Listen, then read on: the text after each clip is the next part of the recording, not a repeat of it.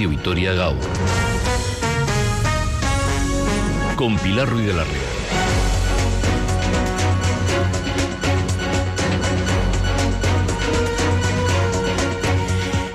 Eh, bueno, Gasteiz, según Araba, cinco minutos pasan ah, de las 10 de la mañana de este jueves 16 eh, eh, de junio. Un jueves muy, pero que muy movidito. Un jueves en el que el calor aprieta 23 grados a primeras horas de esta mañana. Y el próximo domingo, las campas de Olarizú acogen una nueva edición del Arabus Caras. Al igual que en 1981, todas las icastolas alavesas, ocho en la actualidad, han organizado Arabaus Caras de forma conjunta. Y también, como entonces, Olarizú en Vitoria-Gasteiz es el lugar elegido el lema, Sorchigarren Álava, un lema que alude al condado de Treviño, donde se ubica Arganzón y Castola. Radio Vitoria Gaur. Comienza el magazine.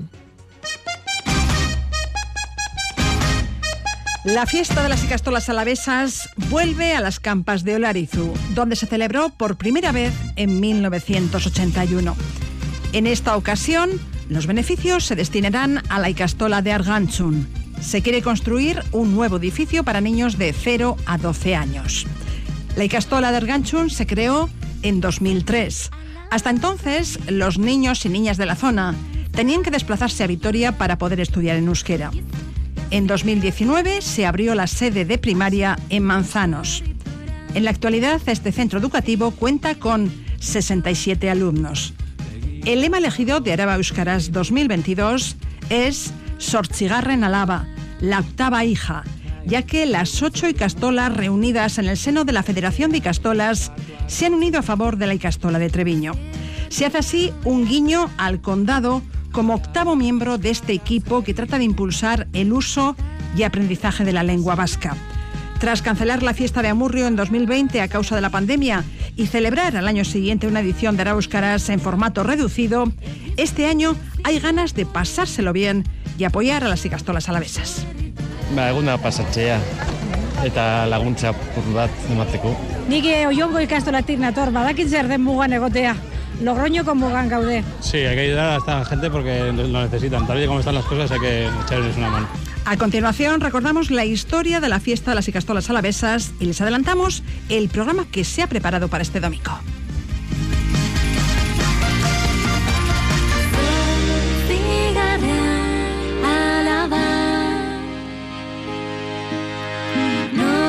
νοσταλγία μ' όλα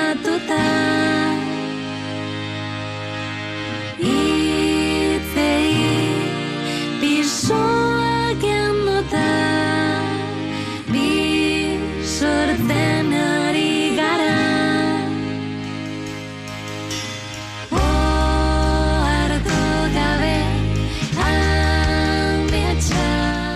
Han pasado 40 años y ha cambiado la fisonomía de la ciudad, también el uso que hacemos del idioma. Joseba Guinagal, de, director de Arabaco y Castol en el Cartea, uno de los organizadores del Arabuscaras durante muchos años. ¿Cómo estás, Joseba? Muy buenas. Hondo con calor, ¿eh? Prontito a la mañana, pero con calor, ¿eh? Sí, estos días hace mucho calor, sí. Sí, sí, sí. Oye, tres, eh, cuatro días de la celebración del Arabuscaras. ¿Cómo están las cosas y cómo se viven desde la organización? ¿no? Porque nosotros hablamos mucho, decimos esto es lo que va a haber, pero claro, desde la propia organización hablamos de un evento que se prepara con mucho tiempo, eh, que, también tiene muchas incógnitas. El tiempo puede ser una de ellas, ¿no? ¿Cómo se vive? ¿Cómo, cómo lo vivís vosotros? Sí, bueno, al final eh, el Día de la Búsqueda es, eh, vamos a decir, el día final de, de un trabajo que se lleva durante todo el año eh, por parte de la castola organizadora. En este caso han sido las ocho castolas de, de Álava las que hemos organizado el Ara Búsquedas y hemos, eh, bueno, pues eh, a lo largo de todo lo que es el territorio histórico de Álava hemos celebrado distintos eventos, mayores o, menores, y, se han formado pues grupos de trabajo, comisiones, etcétera, que de alguna forma han llevado adelante el trabajo y el domingo pues 19 tenemos lo que es la traca final, de alguna forma el, el fin de fiesta, ¿no? Eh, todo partiendo de, las icastolas, de los voluntarios de las icastolas, de los eh, aitachos y amachos, de los profesores, de aquellos colaboradores también que vienen y que, nos facilitan eh, esos trabajos en Ausolán y con la intención de dar un empujón a las icastolas y la euskera en, Álava. Y ha crecido mucho. Desde los años 80 que todo esto comenzó, ha crecido mucho. Sí, el, año 81 fue el primer Arabusqueras, como os comentaba antes, en las campas de Olarizu eh, bajo el lema eh, Araba Cosaspi Cuadrilla que Euskara Alde. o sea, las siete cuadrillas de Álava en favor del euskera. Y bueno, hemos eh, querido retomar un poco aquel eh, lema, aquel sitio, aquel eh, mensaje, aquel compromiso también de las Icastolas de Álava de organizar una hora búsquedas conjuntamente entre, entre todos y recordar también pues que había una canción de, de Gorka Kenner, Araba, Zaspigaren Alaba, ¿está? sí. Y bueno, pues que, tenemos ahí Treviño, que es Sorchigaren Alaba. Las siete cuadrillas han pasado a ser, queremos que sean ocho, que sea eh, Treviño la, octava cuadrilla, por eso el Sorchigar en Álava, porque precisamente lo que queremos es eh, dotar de fondos a la Icastola de la Puebla de Ranzón, que está ubicada en Treviño, para que pueda ejecutar las obras de una nueva Icastola en Manzanas. Con un guiño, ¿eh? Han pasado un montón de años, pero se hace un guiño. Aquí, primero, ahora buscarás, digo que han cambiado mucho las cosas porque han pasado muchas, muchas, eh, muchas situaciones. ¿Cuántos años, se va en la organización, no? Bueno, yo entré en la Federación de Icastolas en el año 89, ¿eh? y pues me ha tocado, pues... pues pasado años también, ¿eh? Sí, pues del 90, pues treinta y tantos eh, arabusqueras, eh, que bueno, no los he organizado yo, por supuesto, he tenido gente alrededor, eh, coordinadores, eh, eh, eh padres, profesores, como he estado comentando antes, he comentado antes, pues un arabosquera se hace en Ausolán, ¿no? si no si no tuviéramos ese compromiso por parte de, la comunidad, ese apoyo, claro, eso es, de la comunidad que, formamos las Icastolas, el euskera, el mundo de la cultura vasca en Araba, pues sería imposible organizar unas arabosqueras, ¿no? Pero sí, llevo bastantes años, la verdad. Te iba a decir, ¿qué recuerdas de los primeros y también de eso que ha cambiado mucho, ¿eh? sí, ha cambiado mucho. te voy a pedir además por la fotografía también de euskera también eh, aquí en, en en Araba, y en Gasteiz, que por cierto, según los últimos datos, Gasteiz es la segunda ciudad en el uso del euskera después de Donosti. Se habla más en Gasteiz, proporcionalmente, de lo que habla en Bilbo. ¿eh? Pero Eso, esa, esa imagen de los primeros años de ahora mismo en Araba Euskara es, bueno, que ha cambiado. No tiene nada que ver. Eh, quiero decir... Eh, eh, la evolución del conocimiento del euskera, sobre todo en lo que es eh, en, los eh, que eran entonces, que eran los niños de entonces, que ahora son los padres, aquellos niños que eran eh, niños pequeños hace 30 años, hoy en, hoy en día son, son padres, ¿no? son padres son euskaldunes, son padres, muchos de ellos comprometidos con el euskera, con la cultura vasca, que además, vamos a decir, transmiten ese compromiso y ese conocimiento a sus hijos, ¿no? Entonces, eh, el mundo del euskera eh, ha evolucionado eh, muy positivamente en, en, en Áraba, ¿no? en cuanto a, a, incrementos, pues lógicamente, de cuanto menos partes, pues más es el incremento, ¿no? se, ha, se ha saltado, o sea, se han dado saltos muy importantes en ese sentido en Álava. y lo que tenemos que ahora es un reto, no es el conocimiento, es el uso del euskera, ¿no? y bueno, pues ahí sí que tenemos una labor que hacer, todos y cada uno de nosotros, durante todos los días del año, empezando por cada uno de nosotros y siguiendo pues por eh, centros educativos, instituciones, eh, el CARTES, asociaciones. Eh, el euskera tiene que, tiene que tener ámbitos de, uso. No puede ser que se suscriba únicamente el euskera al mundo educativo. Las horas que, que un chaval, una niña o un niño pasa en la Icastola, en un centro educativo, sea público o concertado, y que esté ahí hablando en euskera, en relación a su vida son muy pocas. Parece que son muchas, pero son muy pocas, ¿no? Hay muchas más horas que está en familia. de ocio en familia. Que está en el ocio, que está eh, con los amigos, que está bueno compartiendo su vida con otros eh, en otras situaciones no y en esos eh, entornos es donde el euskera tiene que, que, hacer suyos eh, esos ámbitos. Fíjate yo que no te daba los datos que gastéis. Es la segunda ciudad en el uso del euskera después de, Donosti. Es que según un estudio sobre el uso del euskera en, la calle realizado por sociolingüística Clusterra de cada ocho personas una habla en euskera es decir un 12,6 y estamos hablando de que habla y el uso que hace en, en la calle sin embargo hay muchas más personas que conocen el idioma. Y hace unos años, eh, charlando además eh, contigo y en entrevistas, eh, tú lo has dicho muchas veces, ¿no? que cada vez somos más los bilingües, pero lo que hace falta es abrir espacios para hablarlo, ¿no? porque una lengua, si no se usa, se pierde.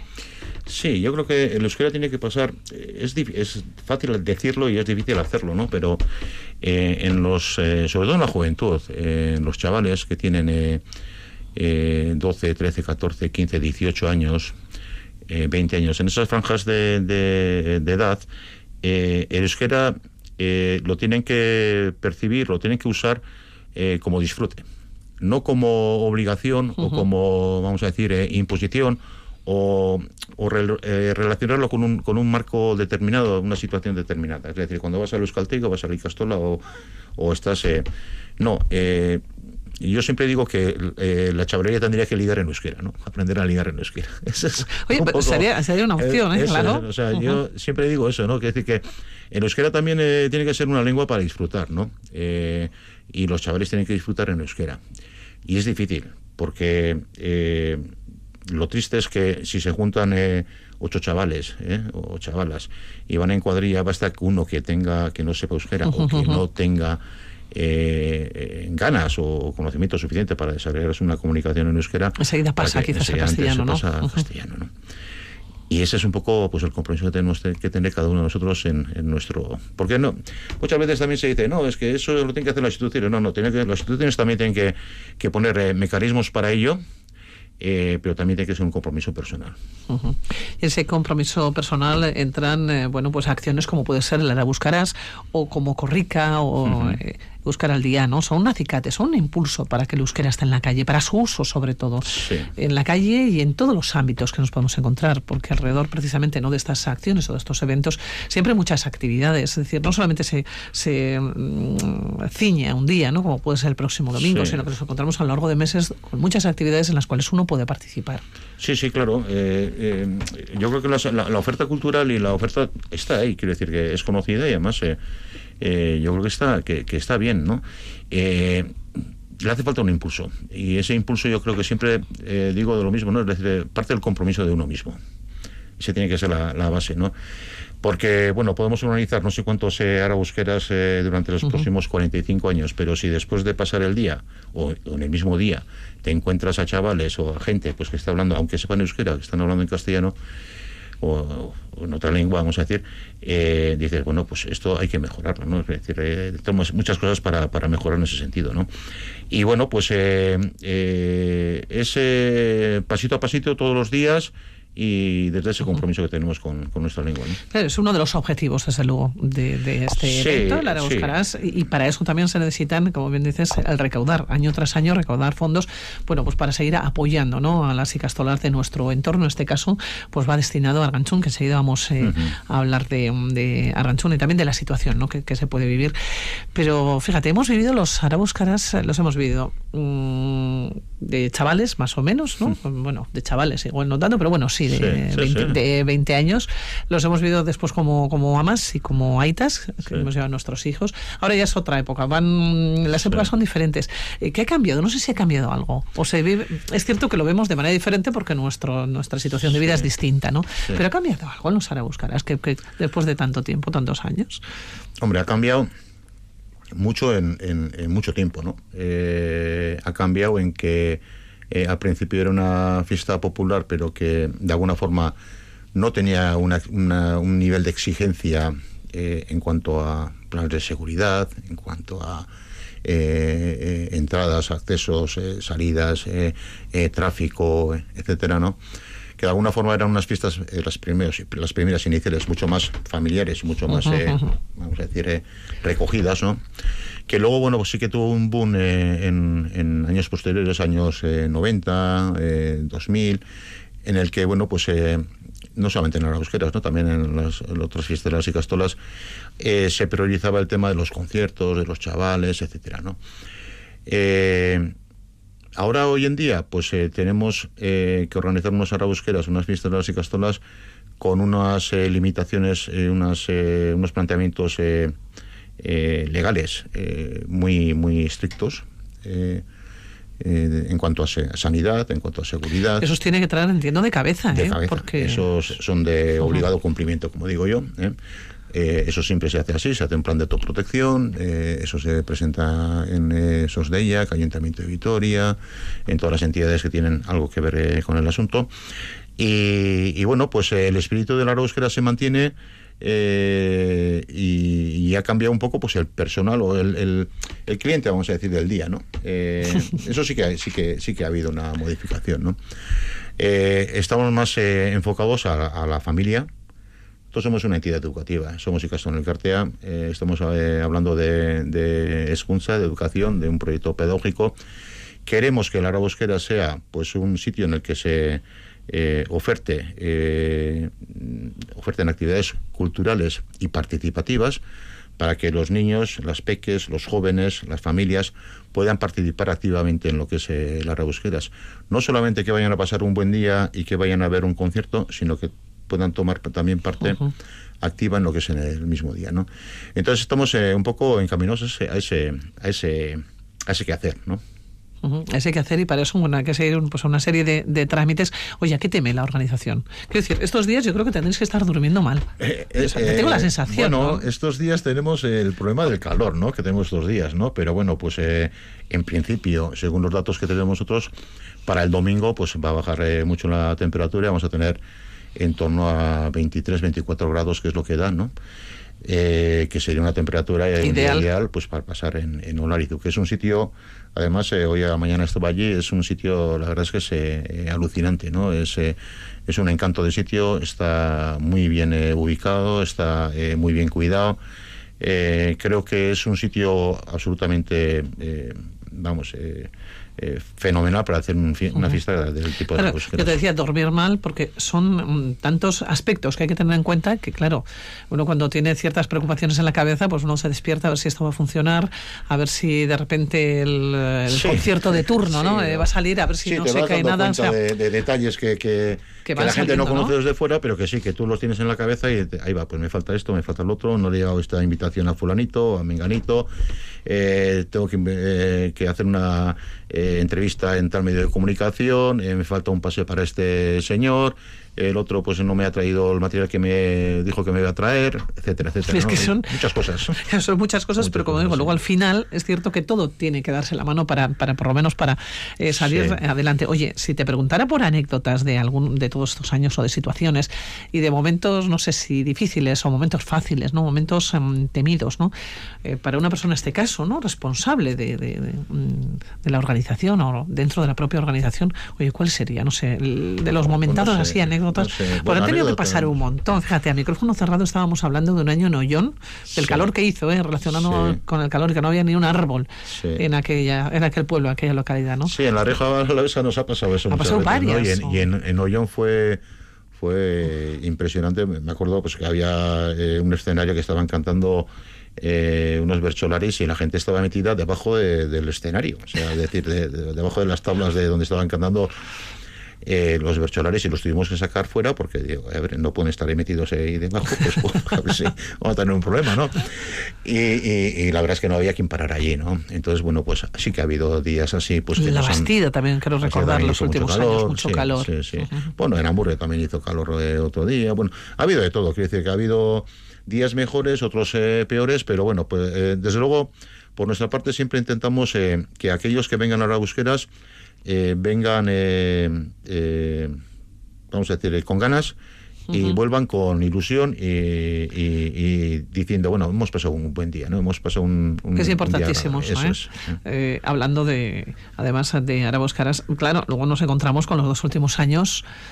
Se suspendió el la 2020 pandemia, porque sí. no había, efectivamente, Sí. con la pandemia. El 2021 sí, pero con, con restricciones, eh, de una manera que no era lo que nosotros estábamos más o menos acostumbrados. Es. Este año vuelve eh, apoteósico, de una manera apoteósica, es decir, sin restricciones. Sí, sí. Que ya es lo que queremos. que lo que- eso es. Queremos eh, hacer una fiesta grande, que vaya la gente, vaya a participar, a pasarlo bien, a disfrutar del día. Tenemos un programa amplio para todas las edades, eh, para los más peques, para los chavales, para las familias. Tenemos eh, eh, Escolabel, tenemos pinchos, tenemos eh, bocadillos, tenemos eh, bebida, tenemos eh, productos distintos, tenemos artesanos, tenemos conciertos, tenemos payasos, tenemos de todo, ¿no? Entonces, eh, aquel que quiera pasar un día, un rato bueno, una mañana buena o un día entero bueno en, en Vitoria, en Gasteiz o en Araba, pues que se acerque a la Olarizu. búsquedas a Olarizu, Ujú. que ahí estaremos, que lo tenemos todo preparado perfectamente y seguro que pasamos un, un día fenomenal. Por cierto, el domingo recordamos eh, que la recaudación va para la Puebla de... o de va para la Icastola sí, de de Arlanzón, la- ¿no? la Puebla de Arlanzón, Ujú. sí. La Icastola de Puebla de Arlanzón empezamos con ella hace ya 18 años. Eh, fue una apuesta eh, por la que, bueno, en la Puebla de Arlanzón se cerró el colegio público, que dependía del gobierno de Castilla y León.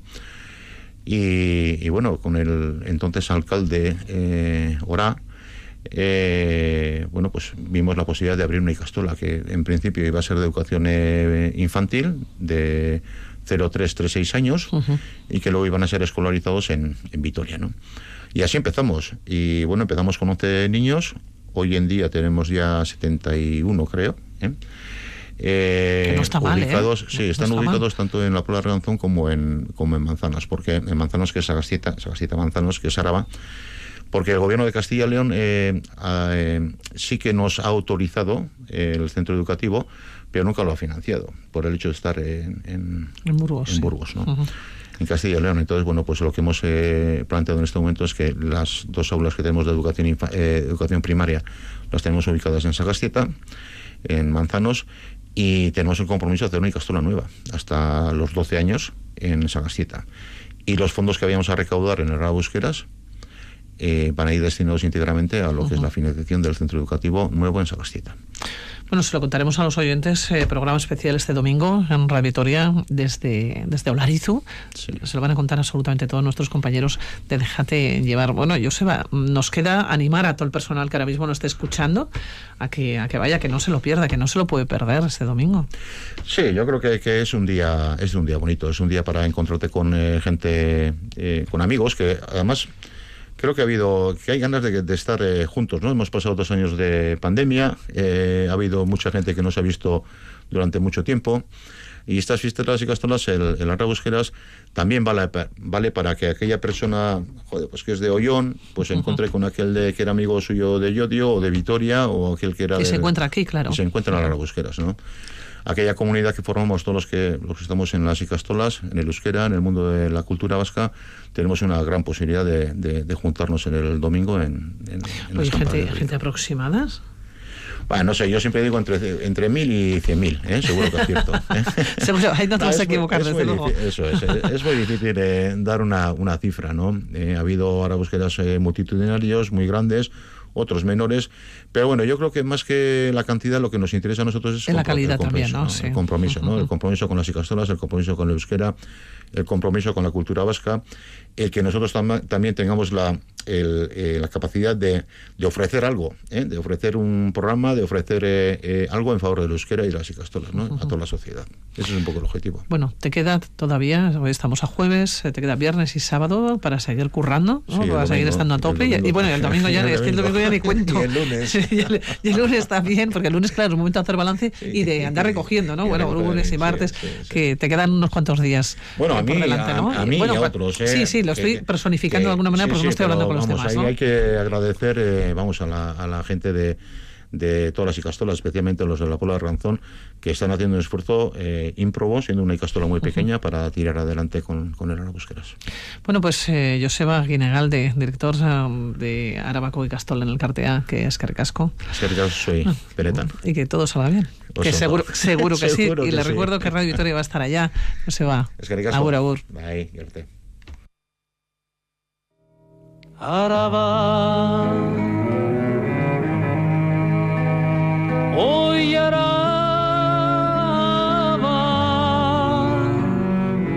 Zute zare aitaren Zazpigarren alaba. Araba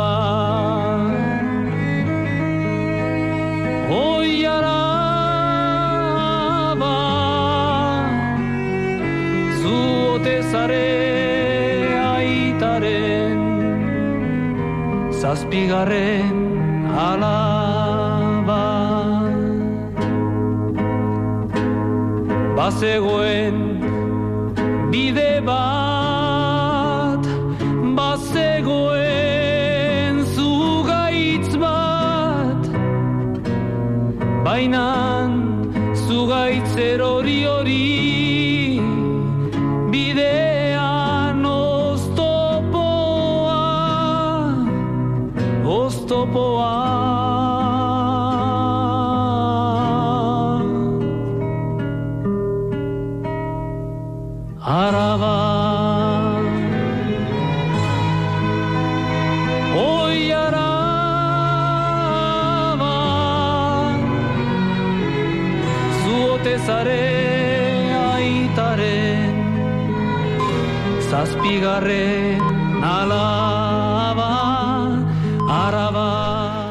Con Gorga Kenner, eh, con Araba, ponemos punto final a esta entrevista con eh, Joseba Aguinagalde. 30 minutos pasan de las 10 de la mañana.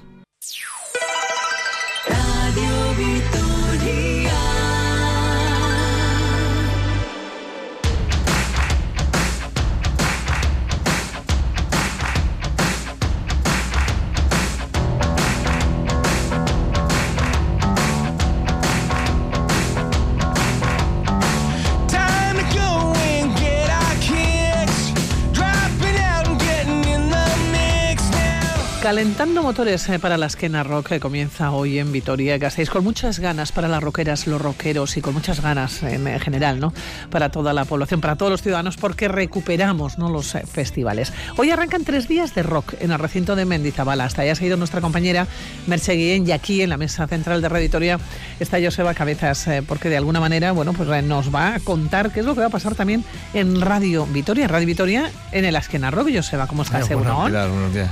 Bueno, pues empezar con Coming for You de los For Spring, que nos acaba de pinchar aquí el amigo Norbert, Norberto, Norbert, que es un genio, rockero. es un rockero, total. Pues da, da- da gusto. Bueno, pues eh, van a ser tres días intensos, sin lugar a dudas, para esta casa, para los que vamos a estar dando el callo desde allí, desde, desde Mendizabala, Mendizabala, sí. bueno, intentando, bueno, pues eh, transmitir y pulsar el ambiente y hacerlo llegar, sin más. Eh, Joseba, eh, programas especiales, Sí. programación especial, jueves, viernes y sábado. Sí. ¿De qué hora a qué hora nos encontramos con puro rock and roll? Pues vamos a estar desde las 8 de la tarde, tanto hoy como mañana, hasta las 12 de la noche, y el sábado desde las 7 hasta las 12 de la noche. Si nos podemos extender algo más porque nos deja la casa, nos extenderemos. Pero esos son los horarios en los que vamos a poder escuchar incluso varios escenarios en directos a través de la casa. ¿Con ganas, Joseba? Sí, sí, porque dos años sin la esquena, sin el- lo que conocíamos por, por la esquena, ¿no? Bueno, eh, 20 aniversario también, creo que, bueno, tres conciertos, tres días de conciertos, sí, muchas ganas, yo creo que se respira, eh, se respira ganas y ansiedad de, de empezar esto ya. Oye, yo a- ayer veo, ¿eh? fuisteis ya Sí, ayer a estuvimos allí. Mendizabala, estuviste con Sí. Isabel Irigoyen, te van a acompañar Isabel Irigoyen y también Rosa Ortiz de Mendívil. Ortiz, sí, sí. Estuviste ya con Isa, allá en Mendizabala, Estuvimos los ¿no? tres ahí ya, bueno, Oye, pues... con eh, Rosa, oye, el ambiente ya que se respiraba porque lleva Y el día calor. ya, ¿eh? Y el calor también. Oye, el calor siempre yo lo relaciono más que con la esquena rock con el jazz, fíjate. Sí, pues mira, pues ayer, eh, ayer estábamos, eh, un momento que estuvimos en el set, porque tenemos un set ahí, nos va a ver todo el mundo, ¿eh? Eh, y estábamos cerca de 34 grados, fácilmente nos pegaba el sol con, con justicia ayer, ¿eh? Pero bueno, eh, es rock and roll y hay, hay agua y es importante ahí para, para refrescar, o sea que quiero decir que la vamos a pasar bien, seguro. Bueno, pues Merche Guillén, que ya se ha ido, como un zascandil, se ha ido rápidamente hasta el recinto de Mendizabala para comprobar que esté todo preparado ya para recibir artistas, a festivaleros. Merche Gunon. Egunon, Pilar, buenos días. Estoy, estoy a la sombra. ¿Qué le dices, Ben Ben, Antonio? Este, este es el sheriff de aquí. A ver, el sheriff de la zona de acampada, que nos hemos venido hasta aquí. Este Buenos días. ¿Quieres salir ¿Qué tal? ¿Tu nombre? Muy buenas. A ver, eh, vengo de estar con tu compañera, la verdad. O sea que vamos a hacer doblete. ¿Con Irati? Sí. Bueno, pero Irati está... Está otra cosa. Para, eso Claro. es para otra cosa. Bueno, tiendas de campaña, número de tiendas. Pues a ver, eh, esto todavía, todavía está abierto, pero sobre unas 900, bueno, a ver, personas 950 o algo así. Luego, eh, depende de, de cómo se organicen ellos, pueden venir en tiendas de dos, de cuatro, de seis, de, de cómo, cómo se lo organicen. O sea, tenéis El tiendas... número de tiendas, eh, a- a- por el momento no se sabe.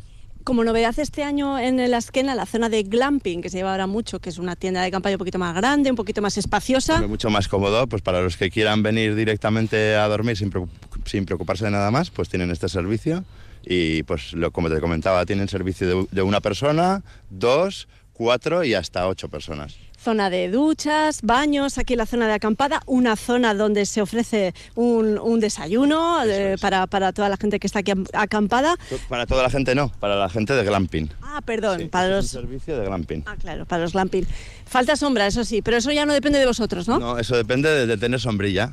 Claro, pues mira, hay, unos ahí al fondo que tienen, voy a ver si me acerco a ellos. Gracias. Al final, Antonio, ¿no has hablado? Saluda o algo. Muchas gracias por todo y aquí estamos para lo que queráis. Dale, Antonio, que es de Sevilla y está más acostumbrado que ni sea al calor, a ver si me entiendes. Sí, Voy sí, corriendo, sí. Pilar, porque no quiero yo mm, perderme a esta pareja que llega de Madrid. Amigos, hola, buenos días. Buenos días a todos. A la sombra de una furgoneta. No habéis traído sombrilla. No, no, no, claro, contábamos con, con el, el- el cli- el clima eh, Siberiano. de la zona de la zona y pensábamos que iba a haber nubecitas, pero no. ¿Qué os ha pasado a vosotros? ¿A quién veníais a ver? Que me ha hecho mucha gracia. ¿Vosotros a quién veníais a ver? nosotros estábamos como locos por poder ver a John Fogerty y a Brian Wilson. Claro, y habrá gente que diga, estos dos están chalados y estos no vienen este año. ¿Qué pasó? ¿Qué pasó? Pues como a mucha gente, las entradas a la pandemia eh, se tuvieron que cancelar dos años seguidos y claro, pues la gente ha cambiado el cartel, pero bueno, eh, nos quedamos sin verlos. Eh, es una putada, pero bueno, vemos a otra gente.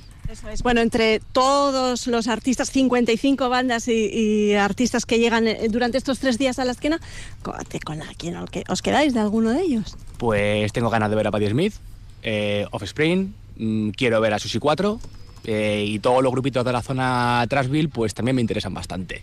¿Y tú? Eh, yo con Offspring tengo una relación especial porque fue mi primer concierto con 17 años y ahora tengo 40, lo que voy a volver a ver. y, y lo mismo que la zona de Trashville me vuelve loco. Sí, sí, sí. Os veo en la sombra, pero ni una cervecita, ni una nevera, ni nada. ¿Pero qué está pasando? A ver, es que es muy pronto y son tres días. Y como te he dicho, tenemos 40 años ya. Si tuviéramos 25 estaríamos ya liados. Es verdad, tienes razón. Bueno, gracias. Desde Madrid que llegan estos amigos. Eh, mira, vamos a hacer una cosa, Pili. Mientras me acerco a otra Sí. zona de acampada, vamos a escuchar a Saray Ojeda. Ella es, bueno, pues una de, de las responsables del staff de, de la zona de, propiamente dicha del festival, ¿no? La zona de, de los conciertos. Y ella nos ha explicado un poco cómo, cómo está organizado todo. Ya está todo a puntísimo. Vamos a escucharla, si te parece. Eh, puerta 1 para Saray. Saray, Saray Ojeda, estamos en, estamos en zona privilegiada entre el escenario God y el escenario Respect, que son como los dos grandotes de- del festival, pero estamos a la sombra en esta mañana que ya empieza a pegar. Bueno, ¿cómo va todo, Saray? ¿Preparativos? ¿Todo listo? Bueno, pues vamos en hora, vamos bastante bien. La verdad que estamos bastante tranquilos. Un momentito, estamos bastante tranquilos en realidad. Ya llevamos muchos años haciendo la esquena, ya somos asqueneros total. Hay un poco de nervios porque al final el primer día de apertura de puertas pues hay un poco de nervios, pero bueno, como ves, la gente está bastante tranquila y todo funciona. Cada proveedor va a su ritmo y cada persona ya sabe lo que tiene que hacer. O sea Te que, bueno. suena móvil, te suena el talkie. ¿Tú eres la, la- la responsable de, de organizar a todo el staff o cómo, cómo es esto? Bueno, eso lo haría mi jefa, que ahora mismo estamos ya en turnos, porque claro, la noche va a ser larga y el cuerpo da para lo que da. Pero bueno, ahora mismo pues es un poco controlar las puertas, controlar que los proveedores vienen y luego ya está mi jefe que se encarga ya de la tema artística. Pues cuando que llegue Offspring cuando tiene que llegar, que lleguen las demás bandas cuando tienen que llegar. Em, ¿Cómo vais a afrontar eh, estos días de calor absoluto? Eh, ¿Medidas eh, concretas o medidas especiales? Bueno, pues con mucha agua, agua fresca, mucha crema de sol y buscar la sombra cuando se pueda. Al final en Vitoria, pues ya sabemos, las cuatro estaciones. Frío por la mañana, frío por la noche y calor por el mediodía. O sea que... ¿Para el público también va a haber acceso a, a todo eso? Sí, claro que sí. Además eh, tendremos agua porque aquí en el recinto contamos con unos baños que están siempre de obra. Ahí pueden coger agua del grifo y sin ningún problema. Novedades este año, eh, un- una pista de autos de choque eh, y también la forma de la forma de pago, ¿no? Porque se hace a través de, de, de carles, ¿no? Sin dinero, sin, con una Eso pulsera, con la Es, pulsera. eh, se llama cashless, al final tú puedes meter con tu, con tu tarjeta del banco o en metálico, es una tarjetita que viene en la pulsera ya del festival y tú haces todos los pagos mediante esa pulsera. Ya no tienes que estar con cambios, con la tarjeta de crédito, con el esto, con lo otro. Ya directamente se recargan nuestros puntos de cashless, que tenemos varios ubicados por el recinto y fuera en accesos para que en el momento que coges tu pulsera puedas recargarla ya y no tengas que hacer esperas. Y ya directamente a consumir cerveza, que está muy bien. ¿Cuántas personas estáis aquí más o menos trabajando? Bueno, pues ahora mismo estaremos unos 80 o así más o menos. Irán llegando más poco a poco. Por la mañana solemos eso, pues fontaneros, electricidad, técnicos y pues luego empezarán ya a venir ya restauración, camareros y pues eso. Eh, y por último, tus favoritos, tus cabezas de cartel de esta edición. ¿Qué, qué- qué no te vas a perder en estos tres días? Bueno, pues yo veré el- hoy a Offspring, que es el único que igual probablemente pueda ver, la verdad, porque nosotros al final tampoco podemos disfrutar mucho de lo que es el bolo como sí. Siempre estamos para arriba y para abajo, medio corriendo de un lado a otro, pero bueno, me gustaría verlos hoy, la verdad. Bueno, pues nada, que vaya todo bien, Saray, a la sombra mientras puedas. Vale, va, es que ricasco, Pues claro, a la sombra es muy difícil, Pilar, porque...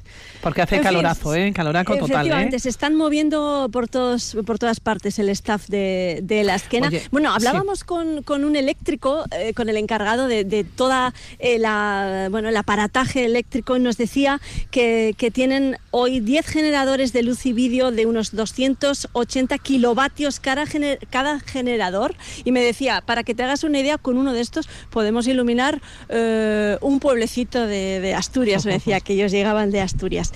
No llegan de Asturias, sino de Albacete, esta pareja que está aquí preparada para, para todo, ¿no? Eh, buenos días. Eh, Egunon, ¿Tu nombre? Charo. Charo, ¿cuántos festivales tienes a tus espaldas? Eh, solo este, pero festivales bastantes. Sí, ¿no? Una rockera de pro. Sí, sí. Con parones por circunstancias, pero sí. Bueno, eh, ¿vinisteis cuándo a- aquí a la zona de acampada? Sois de los Ah, primeros, acampada libre, quiero decir, con vuestra tienda y tal, de los primeros. Anoche llegamos aquí sobre las 10. Salimos a las 4 o así. Y decía yo, Pilar, que están preparados porque mm, igual os hago luego una foto, Charo, para que para, para- que se vea. Mesa de camping, sombrilla y que dos neveras de camping. Muy importante. Muy importante, las neveras, lo más importante. Dos neveras llenas de qué? Pues de cerveza y agua. Hombre, claro, no sé qué va a hacer. A ver, a ver, Claro. Merche. Agua, que hay que hidratarse, cerveza y bueno, pues para un cubatilla, lo normal. Claro que sí. Lo básico. Em, todavía no podéis salir del recinto hasta que os pongan la pulsera, que será qué hora más o menos. Claro. Eh, a, la- a partir de las 12, creo. Que la- A partir de las 12 se colocarán esas pulseras eh, para, para la entrada, para controlar la entrada y para hacer los pagos, esos cashless que, de los que nos hablaba eh, Sara y hace, hace un momento, Pilar. Em, bueno, hay más gente por aquí, ¿eh? Vamos a hablar con este chico. Buenos días. Buenos días. Cuando he pasado antes tenías más ropa que ahora Es que hace mucho calor. y no tenías sombrero. Sombrero sin camiseta, metido en la tienda de campaña y bueno, esperando que, que- que os deje salir ya, ¿no? Hay que hacer, hay que hacer tiempo. Bueno, es eh, Iñaki, es la primera vez que viene a la esquena y me decías que no eres tú muy habitual del camping. Eh, no, no, o sea, hace, hace años sí, pero, pero vamos. Luego tenía una fase de padre y ya no he tenido mucho tiempo para camping. ¿Has venido solo, sin hijos y sin nada? Sí, sí, solo. Has venido como persona, no como padre. Como persona, persona, sí, sí, individual. Madre mía. Oye, ¿y ¿qué, qué esperas de, de este festival, de estos tres días? Bueno, pues pasármelo en grande, supongo, ¿sabes? ¿Qué, qué vienes a ver especialmente? Pues yo vengo a ver especialmente a Patti Smith, que no la he visto nunca, y bueno, también a Offspring y Jerry Cantrell, que era el cantante de Alice in Chains. Pues, y luego lo que, lo que me enseñe el festival, vamos. Lo que surja. Si luego sales y vas a, a Vitoria, al casco y así, cómprate una sombrilla o algo, por lo menos. Crema solar tienes, que eres muy blanco. Tengo, tengo crema solar, pero sombrilla no, no la voy a necesitar. No, me van a dejar ponerla en el festival, así que... Eso es verdad. Bueno, pues nada, Iñaki, gracias. Merce. Bueno, Pilar, pues Nada, este es que un poquillo- allá, allá te dejamos Sí, con la este es un esquena. poquillo el ambiente. Buen ambiente, desde luego, bueno. de momento, con ganas de pasarlo bien eh, durante estos tres días. Se van a reunir aquí unas 45.000 personas, esa es la Ahí nada, ¿eh? previsión, ¿eh? Qué bueno. Unas Merche. 15.000 cada día. Te dejamos que en Mendizábala, continuamos aquí en la bien. sintonía de Revitoria. Cuídate mucho, Merche. Un saludo a Ahora un saludo. Bueno, el ambiente está servido y yo se va. Sí, bueno, eh, es muestra de lo que nos han contado ambas, eh, la pareja esta y, y los anteriores, no muestra de lo que de lo que viene, ¿no? Son, Lo que es el- el Asquena, ¿verdad? El ambiente ejemplo, Asquena. Siempre, la esquena es... eh, Es muy especial. Es un gran evento de esta ciudad y es un gran momento para disfrutar de- del rock. Es el único festival de Bueno. rock rock de- del estado. Ayer hablábamos eh, precisamente y habíamos eh, Merche, eh, hacía, hizo un barrido ¿no? por diversos hoteles ¿no? de Vitoria-Gasteiz y están, están a tope. Es que, es están que- a tope y es que la esquena rock mueve a muchísimo personal, a muchísimo. Es que la esquena mueve a muchísima gente y además ya tres días además todavía eh, va a hacer que la gente todavía venga con más... Claro, eh, tú piensas que estamos jueves, viernes, pues sábado y permite ya llegar al, al domingo para descansar y marcharte al mediodía después de una buena comida, ¿no? O sea que creo que buen tiempo además, Quiero decir, bueno, yo creo que lo tenemos todos. Son todos los ingredientes que se tienen que, que- o sea, todos los ingredientes que se tienen que Se dar tienen que para dar un, dar un para festival lo tenemos bien. en Vitoria. Bueno, Joseba, nos vas a acompañar. Vamos a recordar eh, a partir de hoy, a las 8 de la tarde. 8 de la tarde en directo, desde allí, desde Menizabala, al lado del set. El set está colocado justo al lado del, de lo que es el Gold, que es el, el- lo que es el escenario principal. O sea, Bueno, se lo contaremos aquí en la sintonía de Radio Vitoria. Recuerden, en riguroso directo, toda la programación. Y mañana también estarás con nosotros, aquí a la mañana. A la mañana y nos sigues eh, contando. Nos vamos con música, Norberto. Yo sé, no Bueno, pasa, ¿eh? Mi Esker, por Ahora. favor. Alguien me dijo una vez, en la cola de los desesperados, si quieres subir alto, vas a convertirte en tristeza. Tantas veces me he jugado el corazón, que lo he perdido. 49 minutos eh, pasan de las 10 de la mañana, 25 grados.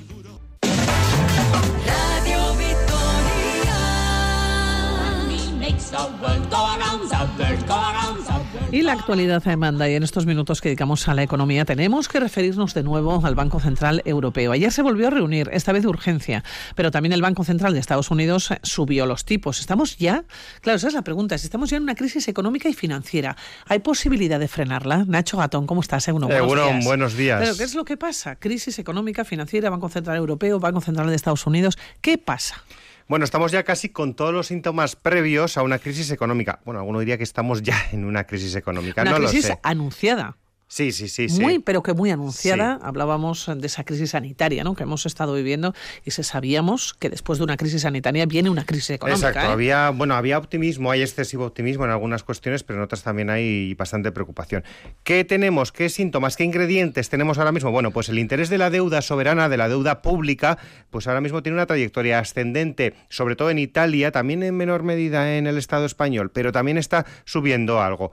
¿Qué está pasando también? Pues que las bolsas se están desplomando, que la inflación, al contrario, no está bajando, sino más bien está desbocada. Eh, suben también los intereses de la deuda. Pues eso, como digo, estamos en una situación ahora mismo similar a la de, pues, por ejemplo, en un barco que tiene decenas de agujeros, que tienes que tapar todos los agujeros para evitar que se hunda, pero tienes que priorizar, ¿no? Pues ese es el problema que tienen ahora mismo las eh, distintas instituciones financieras, entre otros, como decíamos, el eh, Banco Central Europeo, por ejemplo. Eh, ¿Qué ha ocurrido, eh, Pili? Bueno, pues lo que hemos hecho en los últimos años, es verdad que hemos tenido una pandemia, ¿no? Pero antes de la pandemia tuvimos unos años buenos, unos años, eh, hablamos siempre de la economía global, ¿vale? De la economía mundial, unos años que parecían buenos, que llegó la pandemia, se fastidiaron y cuando todos pensábamos que, bueno, que esto va a mejorar, pues llegó la actual crisis energética, crisis logística, crisis de alimentos, porque hay que dejar una cosa clara, Pili, no es un problema actual, no es un problema que venga de Ucrania. Estamos en una crisis global. Global no hablo solo del mundo, sino global de muchas cosas. Estamos en una crisis climática y esto trae problemas. No solo de que vamos a tener más calor, no, trae problemas grandes. Tenemos una crisis geopolítica, vamos, eh, te- tenemos claro ahora mismo que estamos de nuevo divididos en bloques. Tenemos una crisis del transporte, una crisis de producción, una crisis de alimentación. Como decimos, un cóctel muy importante y la emergencia para Y a ver cómo ahí. salimos, claro, efectivamente. Exactamente, exactamente. Al final todo está relacionado. Todo. Vamos a ir paso a paso, Nacho. Cuando preguntamos cuál era más o menos no el problema exacto y nos decías, bueno, es que estamos en una crisis global, que hablamos de producción, una crisis geopolítica, crisis climática, de transporte, saliendo de una crisis sanitaria. Bueno, ¿qué ocurre con la bolsa? ¿De qué manera todas estas crisis, claro, les afectan a, a la bolsa? Sí. Porque es el termómetro de la economía. Sí, sí, eso es verdad. O sea, la bolsa, a ver, vamos a ver, lo tenemos claro todos. Funciona a través de las sensaciones, siempre. Esto lo sabemos y no nos sorprende. Y las sensaciones ahora mismo, pues son pesimistas, por lo que se apuesta a los mercados bajistas. No confían los mercados o los inversores en la situación del mercado, la inflación sigue disparada y esto no gusta a nadie. Como decíamos antes, el palo es importante en todos los mercados en las últimas tres semanas, pero aún más si hablamos de todo 2022. Para que veáis, vamos a poner datos. El Dow Jones, el índice de referencia en Estados Unidos, lleva unas pérdidas desde en los últimos seis meses del 15%. El CAC 40, el de París, es el de Francia, otro 15%. Y el DAX alemán, el referente alemán, otro 15%. El IBEX es cierto que solo ha perdido un 2% en los últimos seis meses. Pero, por ejemplo, nos vamos al Standard Poor's 500, que es otro índice de referencia, el, digamos, el el que reúne las 500 principales referencias de Estados Unidos, ha perdido un 20%. ¿Y qué pasa? Que las previsiones son aún peores, Pili. Hay que huir entonces de los mercados, ¿qué es lo que, vamos a hacer? Mira, muchos analistas están hablando ya de que estamos en un bear market, es decir, el mercado del oso en contraposición a lo que es el mercado del toro. Vamos a ver, esto lo va a entender muy bien la gente. El oso vive la mitad de su vida hibernando, Mm, vive, bueno, pues eso, el- todo el invierno se lo pasa Sí. hibernando, mientras que el toro es más de atacar, ¿no? Pues ahí está, el oso y el toro. Pues bien, lo que hemos entrado, según algunos analistas, es en esa fase de hibernación eh, en los mercados. Ya hemos hablado alguna vez, ¿no? Que hay gente, eh, hay mercados, hay inversores que apuestan a pérdidas, lo que aquí se llaman los cortos. Bueno, pues puede ser que hay- hay- haya ahora gente que gane con esta previsión pesimista. Pero, por ejemplo, y esto es muy significativo, el mayor fondo de inversión del mundo, BlackRock, ha dicho que no va a invertir en bolsa en los próximos 12 meses y ha dicho literalmente las bolsas estadounidenses están sufriendo las mayores pérdidas en lo que va de año desde al menos la década de 1960. Y ya sabes que si estornuda Nueva York, llegará seguro el virus, Virus a toda Europa, ¿no? Vamos, clarísimamente. Más pérdidas en la bolsa se espera. Bueno, los, análisis que vemos en los últimos días hablan de ese riesgo, ¿no? De que estamos entrando en, en una fase bajista.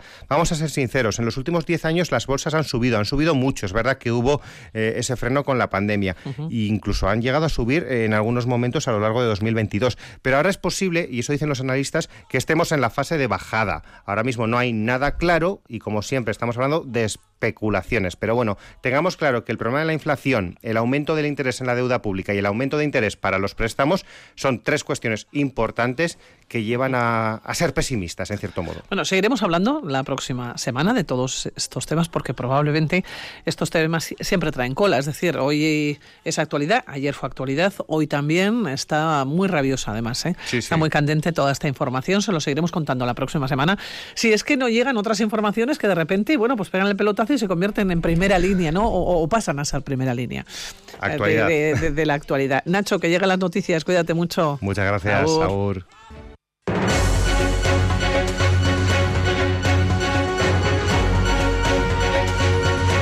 Radio Vitoria Gao. Con Pilar Ruiz de la Ría. Y a las 11 de esta mañana ha comenzado una rueda de prensa para dar a conocer eh, las personas elegidas eh, como celedones de oro. Y digo personas elegidas eh, porque son dos. Ha comenzado a las 11 de la mañana y ya nuestra compañera Merche Guillén, que allá se encuentra, se encuentra en el círculo vitoriano, allá es donde está produciendo esta rueda de prensa. Ya, pues bueno, ya nos ha facilitado los nombres y estamos encantadas en este programa y estamos encantados en Radio Vitoria por la buena selección que se ha llevado a cabo, por la buena elección. Les digo los nombres. Maríajo Ochoa Derive, mm, de la Unión, y Pintu. Jesús María Alegría, Celedones de Oro 2022. Eh, Maríajo, conocida yo creo que en el mundo entero, en la Unión. ¿Quién no conoce a Maríajo aquí en Vitoria-Gasteiz y quién no quiere a Maríajo? Una persona estupenda donde las haya. Y que les voy a contar también de Pintu. Un personaje estupendo en Vitoria-Gasteiz, nacido en Araya, vive en, en Gasteiz desde hace tiempo. ¿Quién no conoce a Maríajo y Pinto y sobre todo quién no quiere a Maríajo y Pinto? Dos personas, digo, excepcionales, dos personas solidarias donde las haya y son dos personas conocidísimas, como les digo, en Vitoria, Gasteiz. Así que aplausos desde aquí para Celedones de Oro por haber hecho desde luego esta elección y estamos encantados y contentísimos. Ahora mismo, rueda de prensa, en cuanto podamos, nos vamos a ir hasta allá, hasta el Círculo Vitoriano, para charlar precisamente con ellos, a ver si podemos hablar con Mariajo y con Pinto y darles el Sorionan, un Sorionac inmenso desde aquí, desde Radio Vitoria.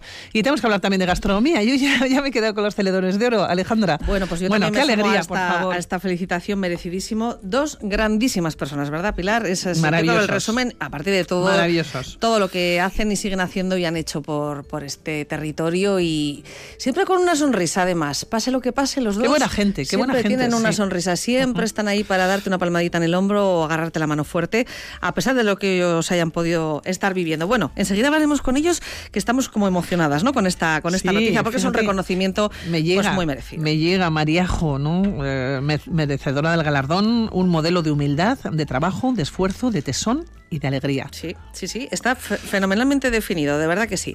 Bueno, pues Y vamos que les con... voy a contar también de Pinto, ¿no? Es que me van Ah, eh, llegando. más mensajes, Bueno, sí. pues es que fundador, presidente, dinamizador de la ONG Músicos Sin Fronteras ha llevado su mensaje a las cuatro esquinas del mundo, ha reivindicado siempre la relación pacífica entre los pueblos. Bueno, impresionante, autor de libros, de música, de gastronomía, de historia, porque Pintu, Pintu que nos ha acompañado durante mm, muchas ocasiones a lo largo de toda esta pandemia con sus canciones. Y bueno, ¿no? Y cada, sigue, día, cada día una recibimos canción. una canción en nuestro teléfono, en nuestro WhatsApp personal, cada mañana. Canciones que él canta, ¿eh? que acompaña con, con su guitarra. Bueno, pues un abrazo muy fuerte a ellos y a todas las personas que les quieren y les rodean, ¿eh? que ahora mismo tenemos en la mente mucha sonrisa seguro de sus sí, sí. amigos y Son- familiares. Son dos personas muy queridas, desde luego. Bueno, Pilar, pues vamos, si te parece, con la gastronomía, con eh, una recetita que hoy yo creo que va, vamos, que ni pintada. Limonada de albahaca. Nos va a dar esta receta, nos vamos a ir hasta la Escuela de Hostelería de Guivide en Mendizorroza, eh, una profesora, pero antes de nada vamos a recordar que tenemos un premio esta semana. Tenemos un menú para dos personas en el restaurante Ayuri. Está en Heraclio Furner 47. Se come fantásticamente bien y pueden, bueno, pues degustar cantidad de platos maridados de la gastronomía leonesa con la vasca y muchas sorpresas. Siempre, sobre todo, mucho cariño el que pone José y toda su familia. Marina, profesora de la Escuela de Guivide de Mendizorroza, ¿qué tal? ¿Cómo estás, Egunon? Hola, bueno, buenos días. Bueno, Marina, no has podido elegir algo mejor, ¿no? Tan refrescante y sobre todo que, que diferente, ¿no? Que la limonada, porque sí que eso conocemos o lo solemos hacer, pero ese toque de albahaca creo que es muy especial, ¿no? Pues eh, sí, es algo, bueno, no sé si un poco, bueno, novedoso, ¿vale? Pero la albahaca le da un toque de frescura increíble. Siempre la utilizamos en la cocina, pues para acompañar ensaladas o decorar platos, pero nunca en coctelería. Y la verdad es que le da un toque. Le da un toque. Bueno, si alguien sabe algún cóctel o quiere trasladar cualquier pregunta a Marina que tenga que ver con la gastronomía, 656-787180 y ya estamos recibiendo mensajes. Y si prefieren un correo electrónico, el mirador arroba itv.eus. Bueno, Marina, pues entiendo que tenemos que ir a nuestra frutería de confianza a comprar limones, ¿verdad?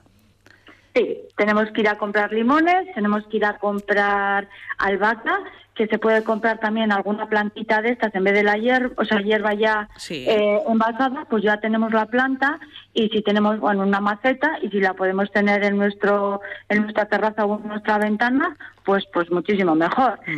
Necesitaríamos también mosto, azúcar y luego algún refresco, bueno, que yo puedo sustituir, o sea, que se puede utilizar soda, se puede utilizar gaseosa o se puede utilizar un refresco tipo, o sea, de lima, tipo de estos 7-Up o Sprite, alguno de estos, ¿vale? Vale, muy bien. Y si quieres voy con la receta. Venga, pues adelante, Marina. Vale. Ya tenemos los ingredientes, ahora vamos a ver cómo lo elaboramos. Pues bueno, se va a utilizar en coctelera, ¿vale? Si no tenemos coctelera, pues podemos utilizar, pues iba a decir un bote de conserva, pues más para los de casa. Sí, entonces en ese, en la coctelera lo que vamos a meter es 4 centilitros de mosto, 3 centilitros de zumo de limón, 6 hojas de albahaca y dos cucharaditas de azúcar. Vale, vamos a disolver el azúcar bien para que luego no se nos quede en el vaso. Y una vez que tenemos disuelto el azúcar, lo que vamos a meterle es bastante hielo, ¿sí? Y lo que vamos a hacer es agitar, ¿de acuerdo?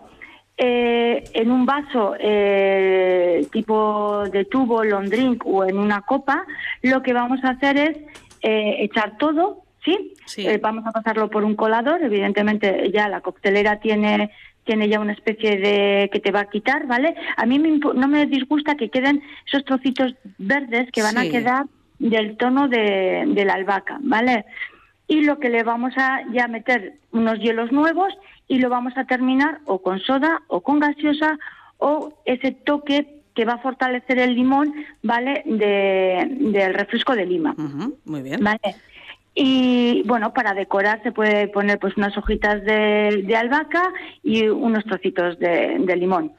Pues eh, Marina, importante estoy pensando porque fácil es, es sencilla la, la elaboración, es muy, muy refrescante, yo creo que es algo que además, bueno, pues en un momento dado para compartir, ¿no? Puede ser muy agradable, que no tiene alcohol también, que es algo bueno, que puede ser, mm, bueno, pues estupendo también para mm, determinados familia. momentos, para toda la familia, efectivamente, y con estos calores tampoco se recomienda la ingesta excesiva de alcohol, bueno, excesiva nunca, pero, pero con el calor tampoco. Entonces, bueno, no sé si nos queda pensar en la copa o en el vaso que utilizaríamos. Eh, Marina, tú que eres- si tuvieras la oportunidad de elegir una vajilla bonita, ¿qué, qué sería? ¿Una copa, un vaso bonito? Vale, a mí me gustan estos eh, vasos eh, tipo de tubo un poquito labrados abajo Sí. porque quedan espectaculares. Y ahora también sí, estos vasos que se utilizan para el agua, eh, yo utilizaría transparente porque eh, queda muy bonito o en un vaso de rocks también puede ser, ¿vale? Queda muy bonito por eso, por lo que te digo. Eh, va a quedar abajo justamente un poco entre verdoso, va a quedar bonito y al echarle luego lo que es la soda o el refresco se va a ir eh, quedando en, en- el color va a ir perdiendo y va a quedar transparente, ¿vale? Me estoy Entonces, imaginando ya, ¿eh? Me estoy imaginando ese vaso bonito, labrado, transparente, para, que se ve- para que se vea ese color verdoso, una merienda con un mantel bonito, eh, una terraza. Bueno, pues es un plan, ¿no? Sí, visualmente es bonito, bonito, sí. En la copa, pues igual es como más... Para otro tipo de cosas, ¿no? Espectacular, más igual nocturno o así. Eh, Bueno, pues qué bien, Marina, qué, qué- qué importante también tener un poquito de gusto, ¿no? Y poder disfrutar, pues eso, eligiendo un vaso en un momento determinado. Y hoy en día, además, en el mercado hay cosas de muchos precios, ¿verdad? Que no hace falta tampoco eh, gastarnos excesivo sí. ¿Qué te parece si leemos los mensajes que nos van llegando? 656-787180. Nieves dice, buenos días. En estos días de calor lo que sale muy bueno son unos albaricoques cocidos. Cuando llegas de la calle fresquitos, fresquitos de la nevera, están buenísimos. Si no te gustan amargos, tienes que echar un poco de azúcar. Mira, albaricoques cocidos, ¿qué te parece? No lo había oído nunca. Marina. Pues eh, yo como albaricoques cocidos, no, lo que sí se suelen hacer a veces es tipo como la banana flambé o lo que sea, tipo postre también, Sí. ¿vale? Es decir, se les quitaría igual lo que es el centro y bueno, tengo que avisar que yo no soy ni cocinera, o sea, soy cocinera y pero no ejerzo como tal, ¿eh? Yo doy mi base como ama de casa, vamos a decir ahora. Sí, bueno. Lo que sí haría es eh, quitarle lo que es el, el, el- el corazón, ¿vale? La pepita. Y lo que le haría también es, pues como se hacen unos crepes o unas bananas flambé, con un poquito de mantequilla, lo rehogaría, le echaría un poquito de azúcar, un poquito de licor de naranja, ¿vale? Y un poquito de zumo de limón y los pondría así tipo postre también. Fenomenal. Quedarían riquísimos. Sin duda, sí, sí, sí. María José dice, Caiso, hace muchos años estuve en Cuba, me encantó la piña colada. La suelo hacer, pero no me queda igual. ¿Podría decirnos cómo se hace? Bueno, no sé si ahora, Marina, tenemos la receta de la piña colada. Ay, pues así igual las cantidades Pues tan- no pasa nada. no me las sé. Apuntamos y en otro momento, pero claro, Sí. ¿sabes qué pienso yo, Marina? Que a veces ya no es que no nos haga igual, es que no estamos en el mismo lugar. Esto. Hay no- que tener en... sí. No, nos Hay pasa a que- veces con el pescadito frito, con algunas cosas que es que no es lo mismo. Cuando estamos allí, pues no sabe todo más rico, ¿no? En el lugar de origen. Claro, pero es que hay que entender un poco los productos de allí, lo que son las piñas, la madurez que tendrán, ¿vale? O los limones que utilizan, no es lo mismo que cuando nos llegan a nosotros. Es verdad. Pasa lo Eh, mismo con el mango, claro, ¿verdad? No es lo mismo. O el aguacate, no, no es igual. Claro, lo comes, es como el tomate ahora que llega, empieza a haber tomate. Mm. No es lo mismo el tomate que te puedes comer en invierno. Ahora, cuando empiezan a los tomates de una huerta, no tiene nada que Es ver. la temporada, tanto, claro. Exactamente, la temporada y en su zona. Eso ¿vale? es muy importante que lo tengamos en cuenta, porque, bueno, no solo para que nos sepa lo que tiene que saber, sino para evitar que, en fin, haya miles de kilómetros por medio, ¿no? Para traer un- determinadas cosas en, en- en temporada cuando no son, ¿no? Bueno, eso es algo que hay que tener muy en cuenta también para, para cuidar este planeta. Eh, buenos días, ¿me podríais decir, eh, nos preguntan, eh, ¿cómo hacer un gazpacho de fresas? ¿Qué más puedo echarle? Gracias. Ah, bueno, pues ese sí, porque es uno de mis platos favoritos. Ay, pues venga, cuéntanos, Marina. Entonces, Vale, te digo, bueno, gazpacho o salmorejo. Yo suelo hacer salmorejo de fresas, Venga, ¿vale? pues cuéntanos. Eh, si no me equivoco con la receta, ¿eh? Vale. Yo le suelo meter 500, eh, 500 gramos de tomate maduro. ¿Sí? Le meto 600 gramos de fresas. Vale. Le meto 100 centilitros, o 100 mililitros, perdón, de aceite de oliva virgen extra. Sí. 15, eh, 15 gramos más o menos de, de vinagre de sidra. Ser posible que no sea un vinagre muy fuerte. Luego, un dientito de ajo o medio diente, dependiendo cómo sea el tamaño o dependiendo lo que nos guste el ajo. Y luego, miga de pan o lo que es pan un poquito seco del día anterior, pero le quitamos la corteza. Y aproximadamente metemos como, si sería de una barra, pues como unos 10 centímetros o así de miga. Muy bien, muy bien. Se tritura todo bien frío y ya está. Qué no bueno. hace falta más. Qué bueno, bueno, pues por aquí nos eh, preguntan también por pastel vasco, que habrá que dar la receta otro día, y bueno, por muchas otras cosas que nos van mandando. Vamos apuntando, si te parece, Marina, se lo seguiremos contando aquí a todos los oyentes en Radio Victoria. Marina, que muchísimas gracias, buenos días. pues Un abrazo, Marina. Agur, agur. Agur.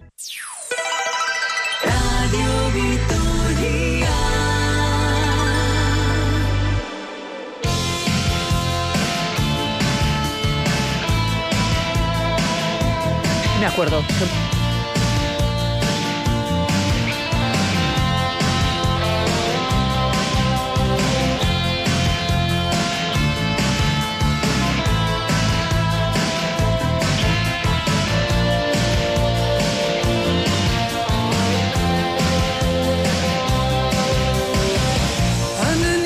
Y a las 12 de esta misma mañana se va a dar a conocer una nueva edición de Arte Vital, certamen organizado por la Fundación Vital. Se inaugura la exposición Arte Vital 2022, eh, pintura, escultura, fotografía y otras técnicas, con una selección de los participantes de este año, pintores, escultores, dibujantes. Se va a proceder también a la entrega de premios. Todo ello en el Centro de Exposiciones eh, de la Vital, en la calle Postas 1315, y va a ser además en un rato. Santi, ¿cómo estás? Bueno, buenos días. Muy buenos días. Y allá vas a estar tú.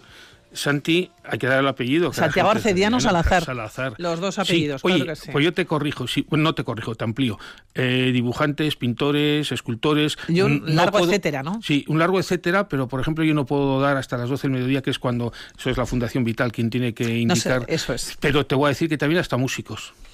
A uno de los galardonados es una instalación musical donde te sientas, va a ser, no, me va- nos pareció muy novedoso con una serie de altavoces. Sí, tú has estado en el jurado en este certamen, ¿no? Sí, sí, hemos estado, fue la semana pasada cuando, fíjate, 172 solicitudes ha habido a este certamen Arte Vital, eh, 35 más que el año pasado, que ya era muchos también, más 130, 172, y ahí, eh, de ahí se establece como antaño, cuando llegaban todos los ciclistas en el pelotón, ex aequo, porque entonces no había ordenadores, no se podía marcar los tiempos exactos, los puestos exactos. Ujú. Es aequo, pues en igual se sabe que entran en pelotón, pero no se sabe en qué puesto. Bueno, en este caso sí se sabe, son cuatro premios, eh, cuatro galardones, eh, no hay ranking. Claro, esta es una historia de los certámenes artísticos. Yo creo que afortunadamente se va corrigiendo en los últimos años y décadas. La de no es, hablo del Tour de Francia, vale, Tour de Francia, primero, segundo, tercero, o Giro de Italia, primero, segundo y tercero, de acuerdo. Con este caso saludo a Miquel Andameana. No está mal estar en el podio, pero claro, las actividades artísticas, en este caso eh, pintura, escultura, ¿cómo jerarquizas?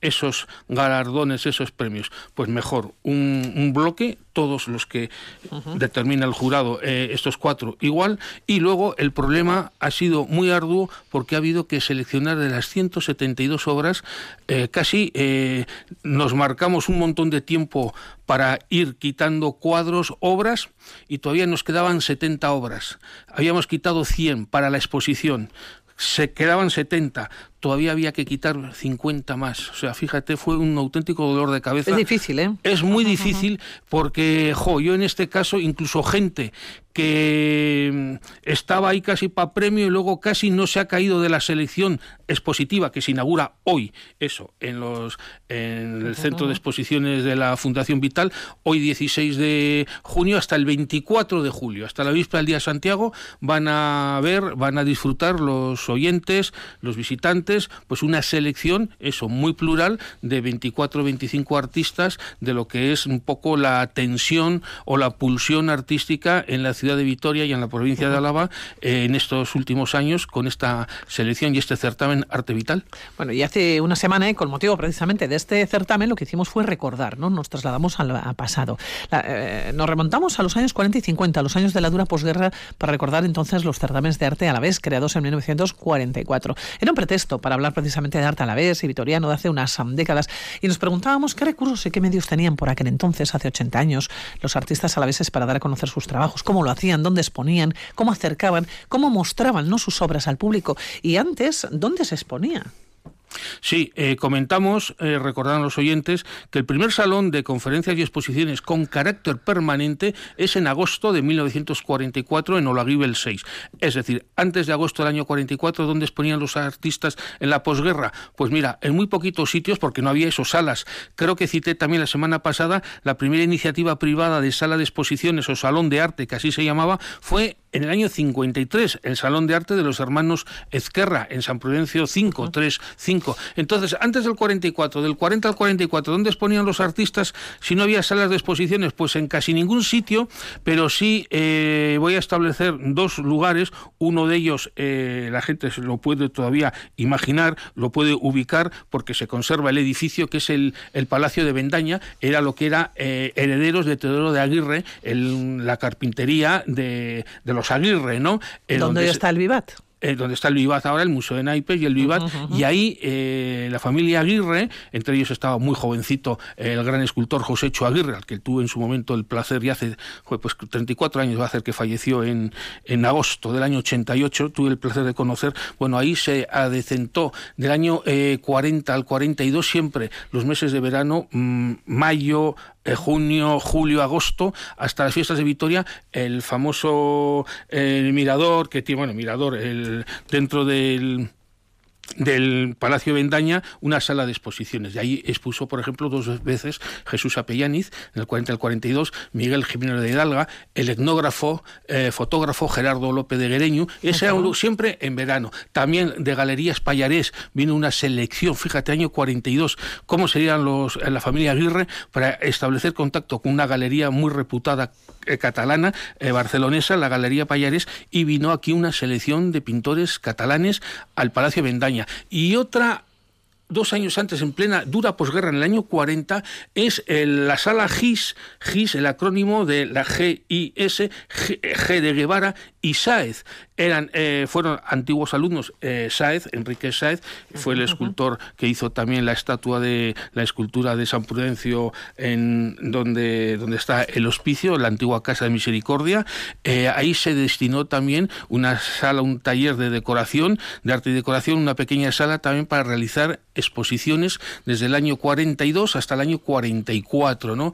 Y no había más lugares, Pili, para, para- porque no Para había hacer exposiciones, no, ¿no? había eh, en la posguerra hasta el año 44 y así, ya con la sala de exposiciones de la Caja Municipal. Luego hablé también la semana pasada, creo que cité el año 67, la sala Independencia, eh, la calle Independencia, la Caja de Ahorros Provincial, y luego ya en los 80 y 90 ya surgen muchos lugares y salas privadas también. ¿Qué se pintaba entonces? ¿Qué tipo de arte se hacía entonces, no? En los años 40 y en los años eh, 50. Entiendo, Santi, que por en- aquel entonces habría mucha pintura de paisaje, paisaje urbano y también el del territorio, ¿no? Tendría mucha aceptación de los mismos pintores y el público en general. Claro, eh, la pintura de posguerra. ¿Qué característica tiene la pintura de posguerra? Sí, es verdad lo que dices. Paisaje eh, son la característica géneros neutros. Es decir, ¿qué son géneros neutros? El paisaje, obviamente. El retrato, el retrato de un entorno familiar, porque no tenía el pintor es aficionado, es autodidacta o autodidacto, entonces pinta a su familia, a sus padres, a su novia, a su mujer o a sus hijos, y luego las naturalezas muertas, un bodegón, un mantel, eso, lo que se llamaba y se llama eh, pintura desideologizada, entre otras cosas, porque a nadie le puede sorprender que no te podías comprometer, por ejemplo, con el régimen. Eh, la gente ya lo ha olvidado. Bueno, yo porque no había nacido ni de lejos, pero hubo un boom, y es normal, por ejemplo, en literatura, de la, eh, de la novela rosa. O sea, una novela evasiva, una novela... eh, años después vino otro tipo de, de novelas más para caballeros, más de, de ficción, de, de guerras bélicas, tal, pero eso, e- evasivo, que no te recordara... Eran los años de la posguerra, de la ingrata posguerra, ¿no? En la que se sufría además tanto, se sufrió tantísimo. Y, años 40 y 50, Claro, ¿no? y eso decíamos de plato único. Y eh, oye, para desplazarte de Vitoria a Bilbao, los pintores del año 44-45, cuando aquí se empieza a crear una, una sucursal de agrupación de acuarelistas alaveses eh, vinculados con los de Bilbao, tenían que pedir eh, al gobernador, tenían que ir al gobernador ¿A pedir militar permiso? a pedir permiso, eh, un, un- un pase para irte a desplazarte a Bilbao. ¿Y por qué ibas a Bilbao? O sea que entonces fíjate tú todos los engorros que que ocasionaba todo eso y claro y no había medios económicos ni por parte de los artistas por eso mucha acuarela había entonces por eso tampoco se conserva mucha obra pictórica óleo porque eran materiales muy deleznables muy fácilmente eh, desechos porque no había material y nada. Y entonces pues eso eh, y no había público para para hombre siempre hay un público selecto un público abogados funcionarios del estado eh, que tenían inquietudes artísticas sobre todo para comprar obra. Pero eran una eran una minoría obviamente ¿no? Por cierto, ¿qué rincones, qué panorámicas les han gustado pintar con más detalle? No sé si te atreverías eh, a hablar sobre los gustos ¿no? de los pintores alaveses que han disfrutado ¿no? de algún enclave predilecto a lo largo de la historia. Eh, no sé, como decía aquel señorita Pilar, cuánto me alegra que me plantee o me hagas esta pregunta. Pues no sé yo qué enclaves así.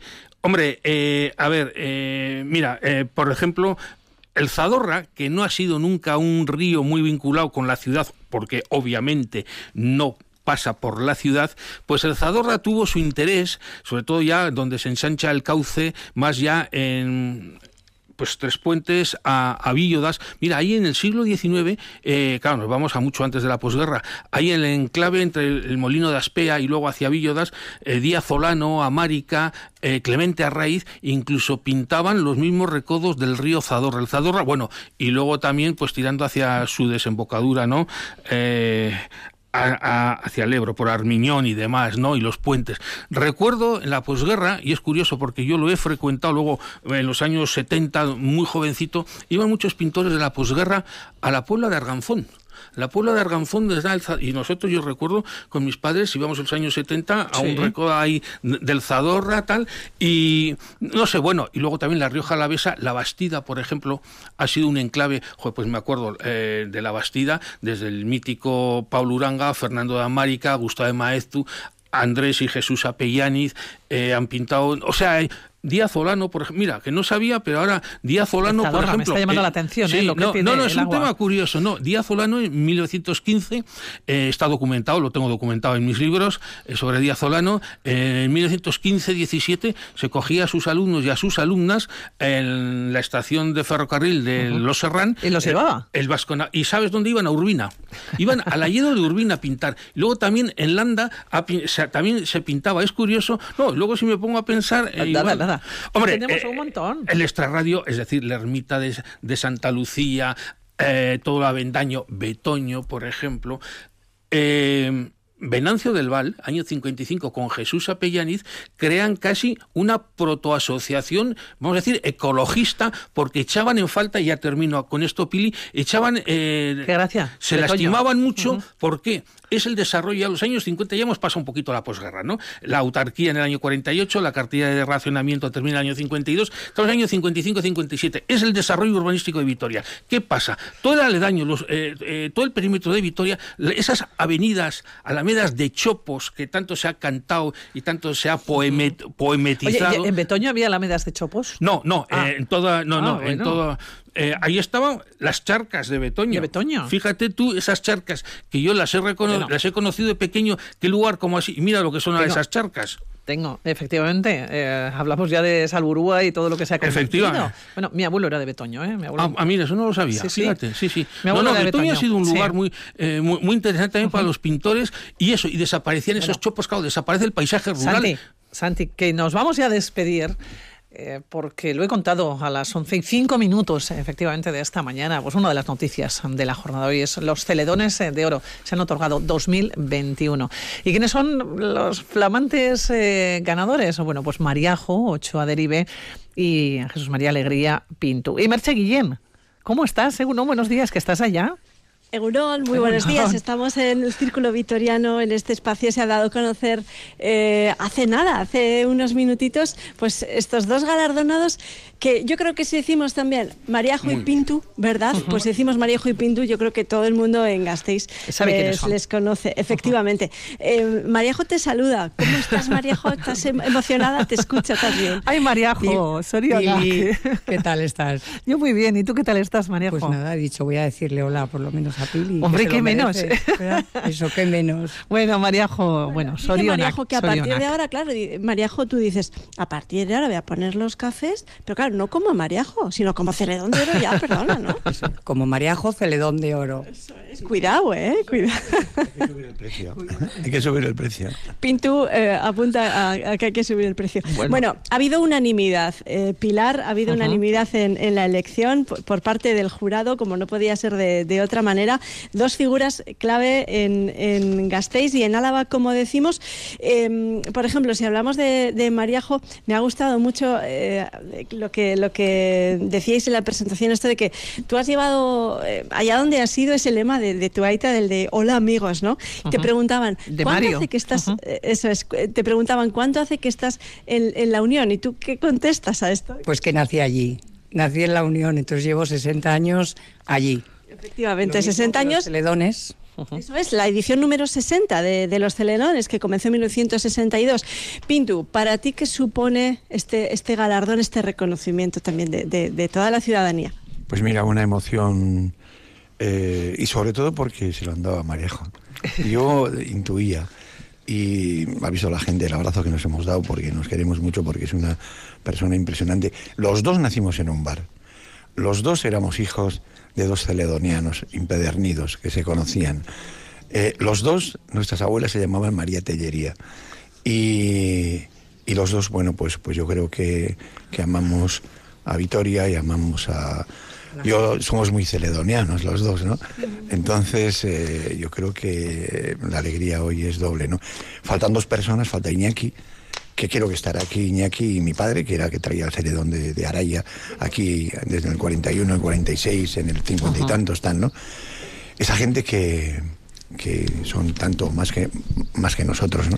Faltan, pero desde luego que están, Están, están, claro que presentes, sí. están presentes de, de una u otra manera. Próximo 18 de septiembre va a ser la, la- la celebración, la gala, la gala de celebración en el teatro principal. Pero bueno, mientras tanto queda ahora Pintu Mariajo disfrutar de, del premio. Se acerca, bueno, se acerca el día de- del blues a Manejo Esnesca. Se acercan las fiestas de Vitoria, que ahí disfrutaremos todos vosotros y todos disfrutaremos. Quiero decir que se acercan fechas importantes en las que no reafirmar este este premio de, de alguna manera, ¿no? ¿O qué? Eso, el- la chapita aquí. Sí, sí, la chapita de, de Celedón de Oro. Y- Bueno, pues como decías tú, Pilar, Sí. una de las noticias locales, sin duda, de, Fíjate, de esta es, jornada. Es curioso eh, porque decías. Pilar. Pintu, Sorionak, Sorionak, inmenso, de verdad, qué bien. Bueno, que yo quería de contar un par de cositas, porque María Josnesca en las fiestas de la Virgen Blanca, cocinera en San Prudencio, solenchero en Navidad y es Cirila en Nochevieja. Y es que Mariajo, bueno, es que le has dado prácticamente a todo, ¿no? ¿Quién no ha, quién no ha entrado en la unión en, en buenos y en malos momentos, pero siempre nos has recibido con una sonrisa inmensa? Por no hablar, Pilar, de su nosotros, faceta ¿eh? deportiva, que eso Sí, ya es otro y además, tema, claro. y esa es efe- efectivamente, pero es que, es que vamos, eh, nunca, nunca eh, pierde eh, decir, eh, el aliento, ¿no? Eh, Siempre, yo creo que animando a todo el personal, Mariajo es una muy buena amiga y además, bueno, una muy, muy buenísima gente, así que estoy encantada. ¿Y qué, y qué voy a decir de, de- de Pintu también, ¿no? Pintu que nos ha acompañado, decíamos al comienzo, que nos ha acompañado siempre con ese buen hacer a través em, del, del WhatsApp, en este caso, ¿no? Con esas eh, canciones, eh, con esa música siempre solidaria, con esa música comprometida. Explica, explica esto que Pintu manda todas las mañanas Sí. un mensaje de, relacionado con la música, ¿verdad, Pintu? Bueno, yo empecé esto porque tenía dos amigos con una depresión tremenda y, y uno decía que se iba a morir con la pandemia y tal, y empecé a mandarle canciones. Entonces, eh, no sé si se han curado o no, pero yo ahora me van a tener que curar a mí porque es, es- es- eh, la terapia va a, te- va a tener que ser conmigo, ¿no? Terapia, no, terapia Pintu es esta de, de los mensajes de WhatsApp. Pintu, bueno, presidente y dinamizador de Músicos Sin, Sin Fronteras, Fronteras, ¿no? sí. que ha llevado por todo el mundo eh, ese, bueno, esa reivindicación de la relación pacífica entre los pueblos y de la música eh, y la solidaridad allá donde, allá donde ha ido. ¿no? Pili, pues nada, tienes que acercarte a, a- a- a la Unión, a saludar a Muchas- María Jo, no, que probablemente esté ahí tengo Pintu también. Muchas Pues, ganas de claro que darles sí. un abrazo a los dos, eh, sin lugar a ninguna duda. Una Pili, elección la primera entrevista ha sido para ti, ¿eh? Sí, ya sabes, Maríajo, que tenía que ser así. La primer- sí, la primera, cuando me ha dicho, digo, Pili, sí. Ya sabes que, que María José es una mujer, bueno, muy, muy reservada, muy humilde, ¿no? Y con cierta timidez, entonces no, no, no quería, pero le hemos dicho que era para Pilar, entonces no había problema. Di- Dicen que la humildad es el camino más corto hacia la sabiduría, ¿no? A mí el mejor eh, piropo que me han echado fue un amigo hace poco tiempo y me dijo, eres humilde. No creo que soy lo suficiente, pero es, yo creo que es un halago, ¿no? Y Marijo es una maestra ahí. Pintu, María Jo, que es un placer, sí. Soriona, por, por este galardón tan importante para, para vosotros, para lo que supone por Pili, voy a, buscarle, voy a buscar a Javi porque no lo sabe todavía. Bueno, sí lo sabe, pero no ha podido venir. Bueno, pues dale otro abrazo también a Voy Javi, ahora por supuesto, mismo, ¿no? voy ahora mismo a buscarle al Parlamento. Maríajo, Bueno, pues- de verdad, un abrazo inmenso. Pinto, os queremos mucho a los dos. Que de verdad, qué alegría es qué buen hacer, ¿eh? de verdad. Qué bien. qué Eso es bien. mutuo. Sorionak, Sorionak. Agur, agur. Bueno, Bueno, Merche, que estamos, estoy, yo estoy tan emocionada. Bueno, no, como ellos no, evidentemente, sí, pero sí, me emociona muchísimo que sean ellos dos, además, ¿no? Mira, unos aplausos además para María Aplausos, y para claro, ha venido- Qué bien, qué bien. Ha venido parte de, de la familia a apoyarles también en, en este día y como decía Maríajo también, bueno, pues el recuerdo eh, ineludible también para Iñaki, ¿no? Para su hermano, que ha sido otra de las patas de la unión a lo largo de, los, de, De estas últimas años, décadas, claro, podríamos decir, efectivamente. Bueno, pues ahí está, Pilar. El- Pues oye, estamos. qué, qué, el Qué bonita Círculo mañana. Qué bonita mañana Estoy en el salón de actos del Círculo Vitoriano con un pilla de, cola que hay aquí. Es pero maravilloso. ¿Esto qué es? Es que no conozco yo el Círculo Vitoriano. Bueno, ¿eh? pues mira, eh, como ahora vamos a terminar de momento, que te hagan una visita guiada, que te vas a quedar con la boca Venga, pues abierta. hacemos eso. Merche. Hacemos eso. Gracias, agur. Agur, agur, te dejamos en el círculo vitoriano y nos vamos con la publicidad. Volvemos en unos instantes.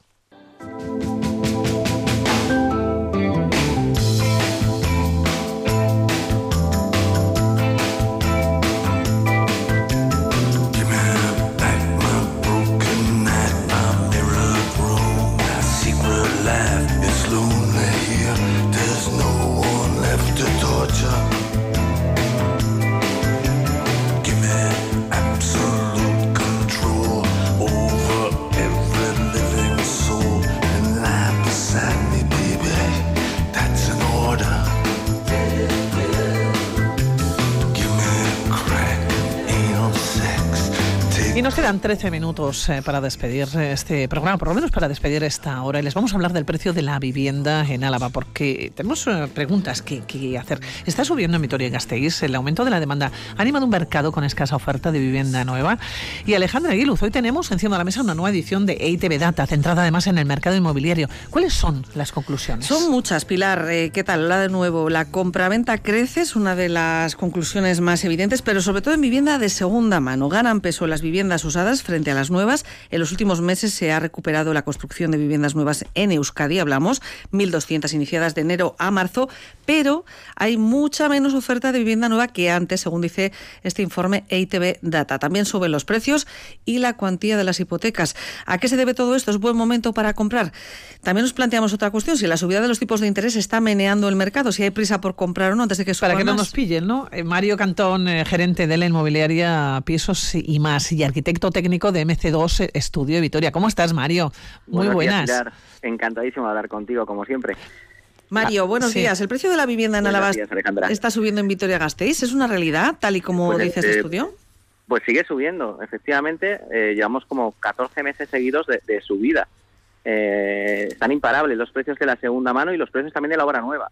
Los precios de la obra nueva vienen un poquito determinado también por aquella subida que tuvimos en cuanto a materiales de construcción, lo que hizo que la obra nueva subiera bastante de precio. Entonces la gente, digamos que se ha refugiado o, o se, bueno, o sea, se ha conformado, digamos, con viviendas de segunda mano que, que ahora mismo están en alza.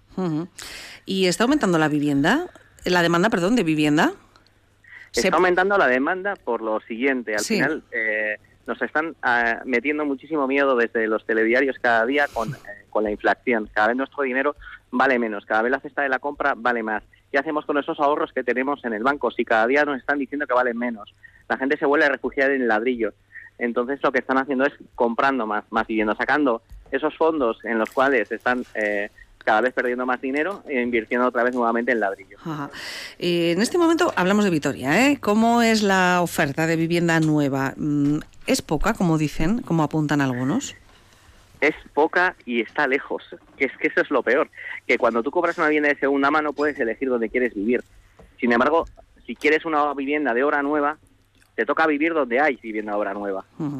Y está muy lejos del centro. Aquella gente que quiera vivir en las afueras de Vitoria, pues está, es- hay buenas oportunidades. Pero la gente que quiere eh, vivir en el centro, que quiere vivir cerca de el- las comunidades... en el puede- cogollito, en el cogollito, Eso, en el cogollito, Mario. Mm. pues ahí es donde se puede, ahí es donde hay muchísima más elección, porque hay mucha vivienda ahora mismo eh, de segunda mano a la venta. Mm, eh, Mario, en la actualidad hay parcelas compradas por algunos constructores en esta ciudad que llevan tiempo sin levantarse, sin construirse. ¿El ayuntamiento mm, les pone o no les pone plazos como eh, ocurre en otras ciudades? Y no sé si, si esto, ah, lo, lo añado a otra cuestión, si esto provoca que los precios de estos pisos cuando salen a la venta sean más elevados. Mm, No sé si esto está pasando. Eh, Los promotores al final, bueno, es, es lógico también, quiero decir, al final lo que buscan es la máxima rentabilidad para sus inversiones. Entonces lo que hacen es compran el terreno, aguantan todo lo que pueden hasta que esas viviendas o ese, ese suelo en el que van a, a promover las viviendas eh, tiene un precio más alto y es entonces cuando la sacan. Eso lo vemos continuamente, pero es que es también lógico que lo hagan así. Tienen Mm. sus asesores, que son los que les indican cuándo es el momento adecuado de llevar a cabo la promoción. Bueno, lo que no se puede llegar quizás es a la usura, entiendo, ¿no? O, o a la especulación, supuesto, claro, ¿no? Todo dentro de unos límites, pero es evidente que el promotor lo que quiere es... Es ganar eh, dinero, no, no, dinero. evidentemente, Cuanto pero de- más dinero mejor. Dentro de unos límites. Claro, es un negocio, lo que te planteaba Mario, no sé si en otras ciudades se pone coto a esos plazos y se, se- bueno, se apremia a que sean más cortos también aquí. Sí, aquí también. Bueno. Otra cosa es que eh, los promotores hagan caso omiso de esos plazos. ¿Es buen momento para comprar, dirías, como profesional de este sector, Mario? ¿Debemos darnos prisa porque están subiendo los tipos de interés o hay que mantener un poco la calma para que este mercado no se vuelva loco? Porque las hipotecas es verdad que se encarecen, el índice de referencia al Euribor eh, está escalando, roza una tasa diaria del 1%, algo que era inédito, ¿no? Desde julio de, de 2012. No sé si hay que parar, estar tranquilos, tranquilas o, bueno, hay que plantearse... Es un- una pregunta, es una pregunta muy compleja. Sí. Yo siempre digo lo mismo. ¿Es hora de comprar, es hora de vender? Pues depende de tu situación. Quiero decir, cada persona sabe si es un momento de comprar o no es un momento de comprar. O si es un momento para estar de alquiler o- no es un momento para estar de alquiler. No se puede generalizar. Claro. Es imposible generalizar. Cada caso es diferente. Lo que, lo que tenemos que ver es en cada caso qué es lo que necesitamos en este momento. ¿Y a qué podemos hacer frente, no? También.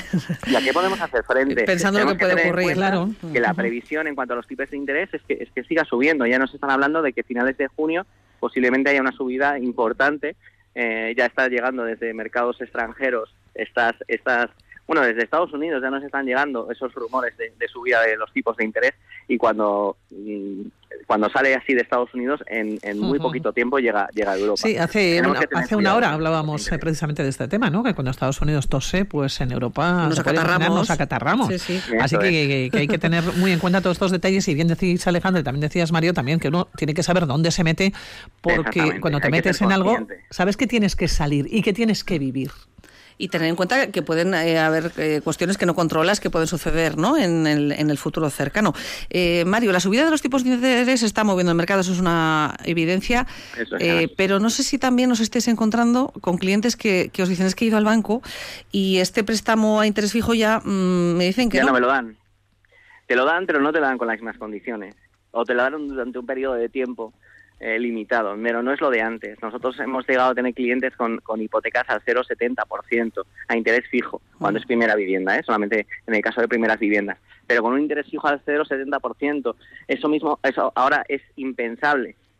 Eso no es posible. En muchos bancos ya ni siquiera te ofrecen un interés, eh, bueno, si te lo ofrecen, pero con un, un interés altísimo ya a nivel a nivel Sí, fijo. pero, pero, Mario, aún así aconsejo a la gente que eh, busque ese interés fijo. Mm. Sí, porque lo que viene ya sabemos lo que es subir. Exactamente. ¿no? eh, claro, pero ¿están dando préstamos a interés fijo? ¿O se están denegando Sí, préstamos de interés momento, fijo? de momento sí.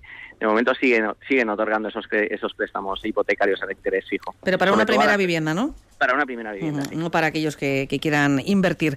Eh, Mario, por ir terminando, hablamos de un mercado en Vitoria, esta radiografía que estamos haciendo contigo eh, y que, por cierto, comparten también otras personas eh, que se dedican a, a esto en la ciudad, con las que hemos podido tener una interlocución en las últimas semanas.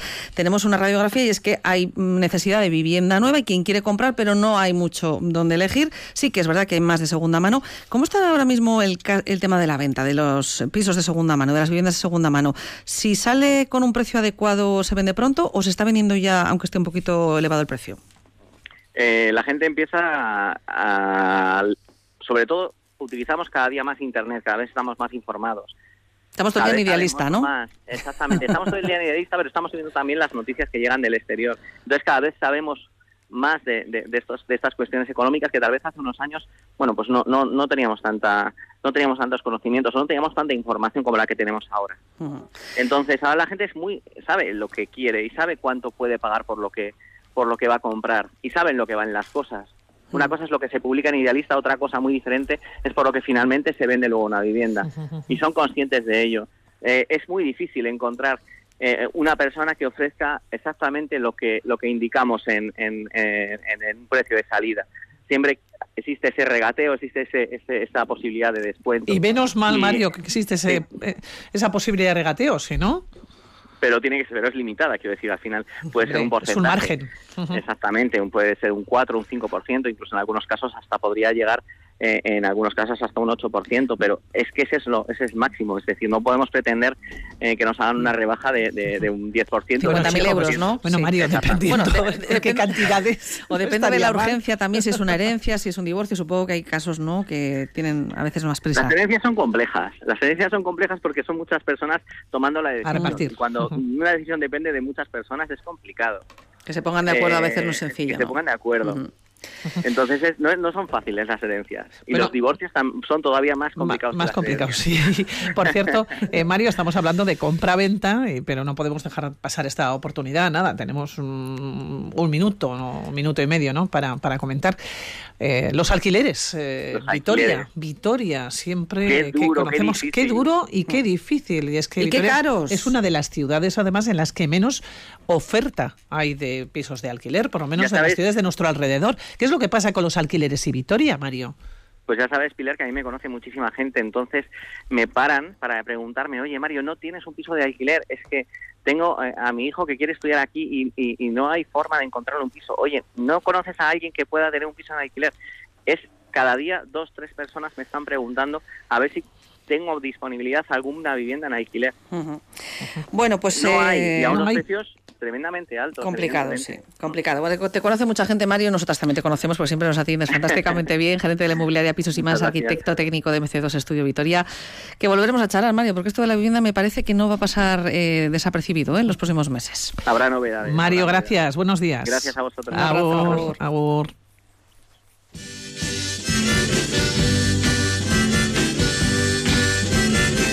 Estoy pensando en ti porque quiero adivinar de qué color. Y vamos despidiendo este programa. La próxima hora hablaremos de las noticias, hablaremos también de esa tertulia que nos lleva hasta las Juntas Generales de, de Álava. Pero no queremos despedir este programa sin acordarnos. Hoy tenemos muchas personas eh, para acordarnos. Una de ellas, eh, Josu Alberdi, ha fallecido esta, nos- esta noche. Josu Alberdi nos acompaña en los micrófonos de Radio Vitoria en muchísimas ocasiones. Ha puesto la voz a muchas cuñas también eh, publicitarias. Charo. Josu Alberdi Aguirrebeitia, responsable de protocolo del Ayuntamiento de Vitoria, que como, eh, como decías ha fallecido esta madrugada. Josu, un hombre educado, elegante y muy activo. Y como siempre he sido, no digo hiperactivo, pero sí activo, o sea, me ha gustado meterme en, en mundos difíciles, a veces más de lo que debería haber entrado. Pero bueno, eh, son experiencias en la vida, no cabe duda que al final es un bagaje que llevas y que, y que me ha servido de mucho. Alberdi también es recordado por haber sido miembro de los Aster, un grupo que escuchamos. Eran los primeros años 60 y Vitoria con las matinales del Guridi vivió un ambiente de efervescencia musical Un e ambiente ilusión. yeye. Sí, sí, fue entonces cuando Enrique Ortega, Eduardo Gómez de Segura, Gomito, José Ignacio Polo y Joaquín Echevarrieta Echeva crearon el grupo. Era uno de los punteros, muy Beatle, tanto que hasta copiaban su indumentaria. Alberdi entró en los Aster junto a Blanqui Fernández y Nieves Lozano en los 80 con una música más orientada a las armonías vocales. Llegaron a actuar en el Festival de Benidorm con No lo pienses más. En 2007, tras varios años en el dique seco, publicaron un disco como homenaje a Echevarrieta, a Echeva, que había fallecido muy joven a los 45 años, recordando también a Gómez de Segura, que murió unos años después que Joaquín a los 51 años. Y hoy también tenemos que recordar a José María Llanos, periodista, premio Ondas, escritor, realizador de cortos y director de esta casa de Radio Vitoria entre 1982 y 1983. Yo vine a la emisora y vine de la competencia, lo cual en algún sentido era muy positivo porque había uno pasado de una etapa a otra etapa y por otra parte a compañeros míos entrañables les sorprendió que pasase a dirigir quienes habían sido mis competencias. Falleció mm, ayer José María Llanos. El abrazo desde aquí para la familia y amigos de José María Llanos y Josu Alberti. Así nos eh, quedamos, nos quedan segundos eh, para las 12. Yesterday came suddenly. Why she had to go, I don't know. She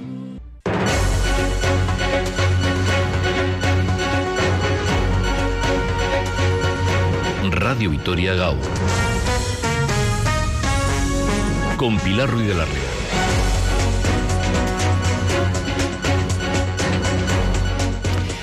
Tercera hora de Radio Vitoria Gaur, tercera hora del magazine con las eh, noticias. Hoy una mañana cargadita de noticias. Ismael, hemos amanecido con un incendio incluso en Campezo. ¿Cómo estás? Sí, un incendio. Pues muy bien, intentando aguantar el chaparrón que estamos sufriendo por eh, las eh, temperaturas que están siendo muy altas y más altas que van a ser. Eso se lo dejamos a Euskalmet. Y efectivamente, los incendios. Estamos en unas jornadas muy complicadas y tienen que extremar la precaución en el entorno eh, natural. Las personas que trabajan en nuestras eh, zonas rurales y las personas que disfrutan también del entorno rural maravilloso de Álava. Hemos tenido un incendio ya esta mañana en Campezo y Arabaco Suiltzaileak recibía el aviso de un incendio a las 8 de la mañana en un pabellón agrícola a un kilómetro de Campezo. Pabellón que alberga hierba, paja y que rápidamente ha ardido. Hasta allí se han trasladado las unidades de bomberos, el fuego se había extendido desde el pabellón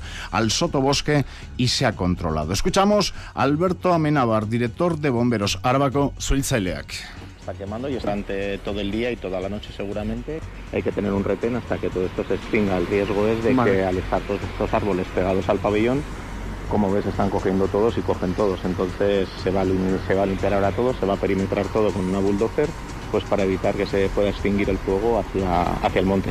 Extremen la precaución. Recuerden ayer lo que sucedió en Navarra. Y no va a ser durante unas horas el peligro, sino que se va a extender durante las próximas jornadas por esa temperatura tan alta, viento sur. Así que ojo con lo que pueda ocurrir. Mirando a próximas fechas, en concreto a mañana. Hay pleno en el Ayuntamiento de Vitoria-Gasteiz y les hemos eh, adelantado una noticia que ahora les recordamos. El Partido Nacionalista Vasco propone una conmemoración singular y específica en la capital alavesa con motivo del vigésimo quinto aniversario del asesinato de Miguel Ángel Blanco, el que fuera concejal del PP en el Ayuntamiento de Hermo, en Vizcaya. Antes, el eh, propio Partido Popular había presentado una iniciativa en el Ayuntamiento de Vitoria-Gasteiz al pleno de mañana para que se pusiera el nombre de Blanco a una calle de la ciudad. El teniente alcalde Iñaki Gurtubay ha asegurado hoy en Radio Vitoria que la capital alavesa es muy sensible con las víctimas del terrorismo, pero que no todas disponen de una calle en Gasteiz. Vitoria-Gasteiz es una ciudad especialmente sensible con las víctimas del terrorismo. Defendemos que este año, que se cumplen los 25 años del asesinato de- terrible asesinato de Miguel Ángel Blanco, creemos que tiene que haber una conmemoración singular y específica y es lo que hemos vamos a hacer en colaboración, por cierto, con la Fundación Miguel Ángel Blanco. Es decir, hay víctimas del terrorismo de Vitoria, atentados que se ha producido en Vitoria y esas víctimas no tienen una calle, ¿no? Creemos que hay muchas formas de recordar, de reparar, de reconocer a las víctimas del terrorismo que no tienen que ser necesariamente una calle, ¿no? Es una mañana de muchos nombres eh, propios, algunos eh, que nos dejan, como el que fuera director en la década de los 80 de Radio Vitoria, José María Llanos, al que hacía referencia Chori Doclis hace unos instantes, o Josu Alberdi, del que también hablabais durante dos décadas, jefe de protocolo del Ayuntamiento de Vitoria-Gasteiz, con cuatro alcaldes diferentes. Josu Alberdi, José María Llanos, Goyan Bego. Y otros dos nombres propios, eh, también abordados en la última franja horaria, Celedones de Oro 2021, Mariajo Ochoa, Derive, Bar La Unión y Jesús María Alegría Pintu, con la ONG Músicos Sin Fronteras. Con ellos habéis charlado y son nombres propios de esta Ujú. jornada, como lo sigue siendo también la Factoría Mercedes, tema que se va a abordar en la tertulia de Álava Siete Días, procuradores y procuradoras. De momento ya veremos lo que ocurre en la reunión de mañana entre los diferentes sindicatos, porque por una parte Comisiones Obreras y UGT convocan eh, jornadas de huelga, dos en concreto, mientras que el ALAP SK tienen ya convocada una semana de huelgas, la última del mes de junio. ¿Coincidirán a la hora de llegar a un acuerdo respecto a una jornada de huelga conjunta el día 22? Pues puede que sí, pero con diferentes lemas, porque para los sindicatos, el ALAP y SK, desde luego, la flexibilidad no se puede negociar. Cuestiones a tratar en Radio Vitoria, rodeándonos como estamos de música, buena música, el rock and roll protagonista también en la sintonía Radio Vitoria. Hoy, Eso el nos levanta el ánimo, y el ¿eh? sábado. Isma, el Desde rock and luego, roll. El rock and roll y hace falta rock and roll porque está, está claro. A partir de ahora, yo esto no sé si tiene vuelta atrás. ¿Se acuerdan cuando las noticias duraban una semana, 15 días? Ahora cada hora prácticamente y en lo local quizás no tanto, ¿verdad? Pero en lo que es la actualidad internacional, prácticamente cada minuto tenemos un sobresalto. Bueno, les vamos a hablar también eh, del tiempo. Recuerden, una y 30 minutos y nos vamos hasta Euskalmete. Nayara Egunon, buenos días. Hola, Egunon. Bueno, ¿qué va a suceder a lo largo de la jornada de hoy? Eh, se repiten ¿no? Eh, las temperaturas eh, de días anteriores. Incluso para este jueves se espera que las temperaturas aumenten. Efectivamente, sí, ya estamos notando, ¿eh? A estas horas tenemos eh, valores más altos de los que teníamos ayer. Ayer en Vitoria casi alcanzamos los 36 grados. Bueno, pues hoy un poquito más. ¿eh? Es probable que alcancemos incluso los 38 grados, eh, incluso algo más en el sur de Álava. Así que, bueno, en ese sentido estamos en alerta naranja. Eh, sí que veremos algunas nubes medias y altas también a lo largo de la tarde y existe la posibilidad de que se produzca alguna que otra tormenta por la tarde o durante la noche. En principio serían bastante puntuales y afectarían sobre todo al oeste. Eso para la jornada del jueves. Primeras horas de mañana viernes.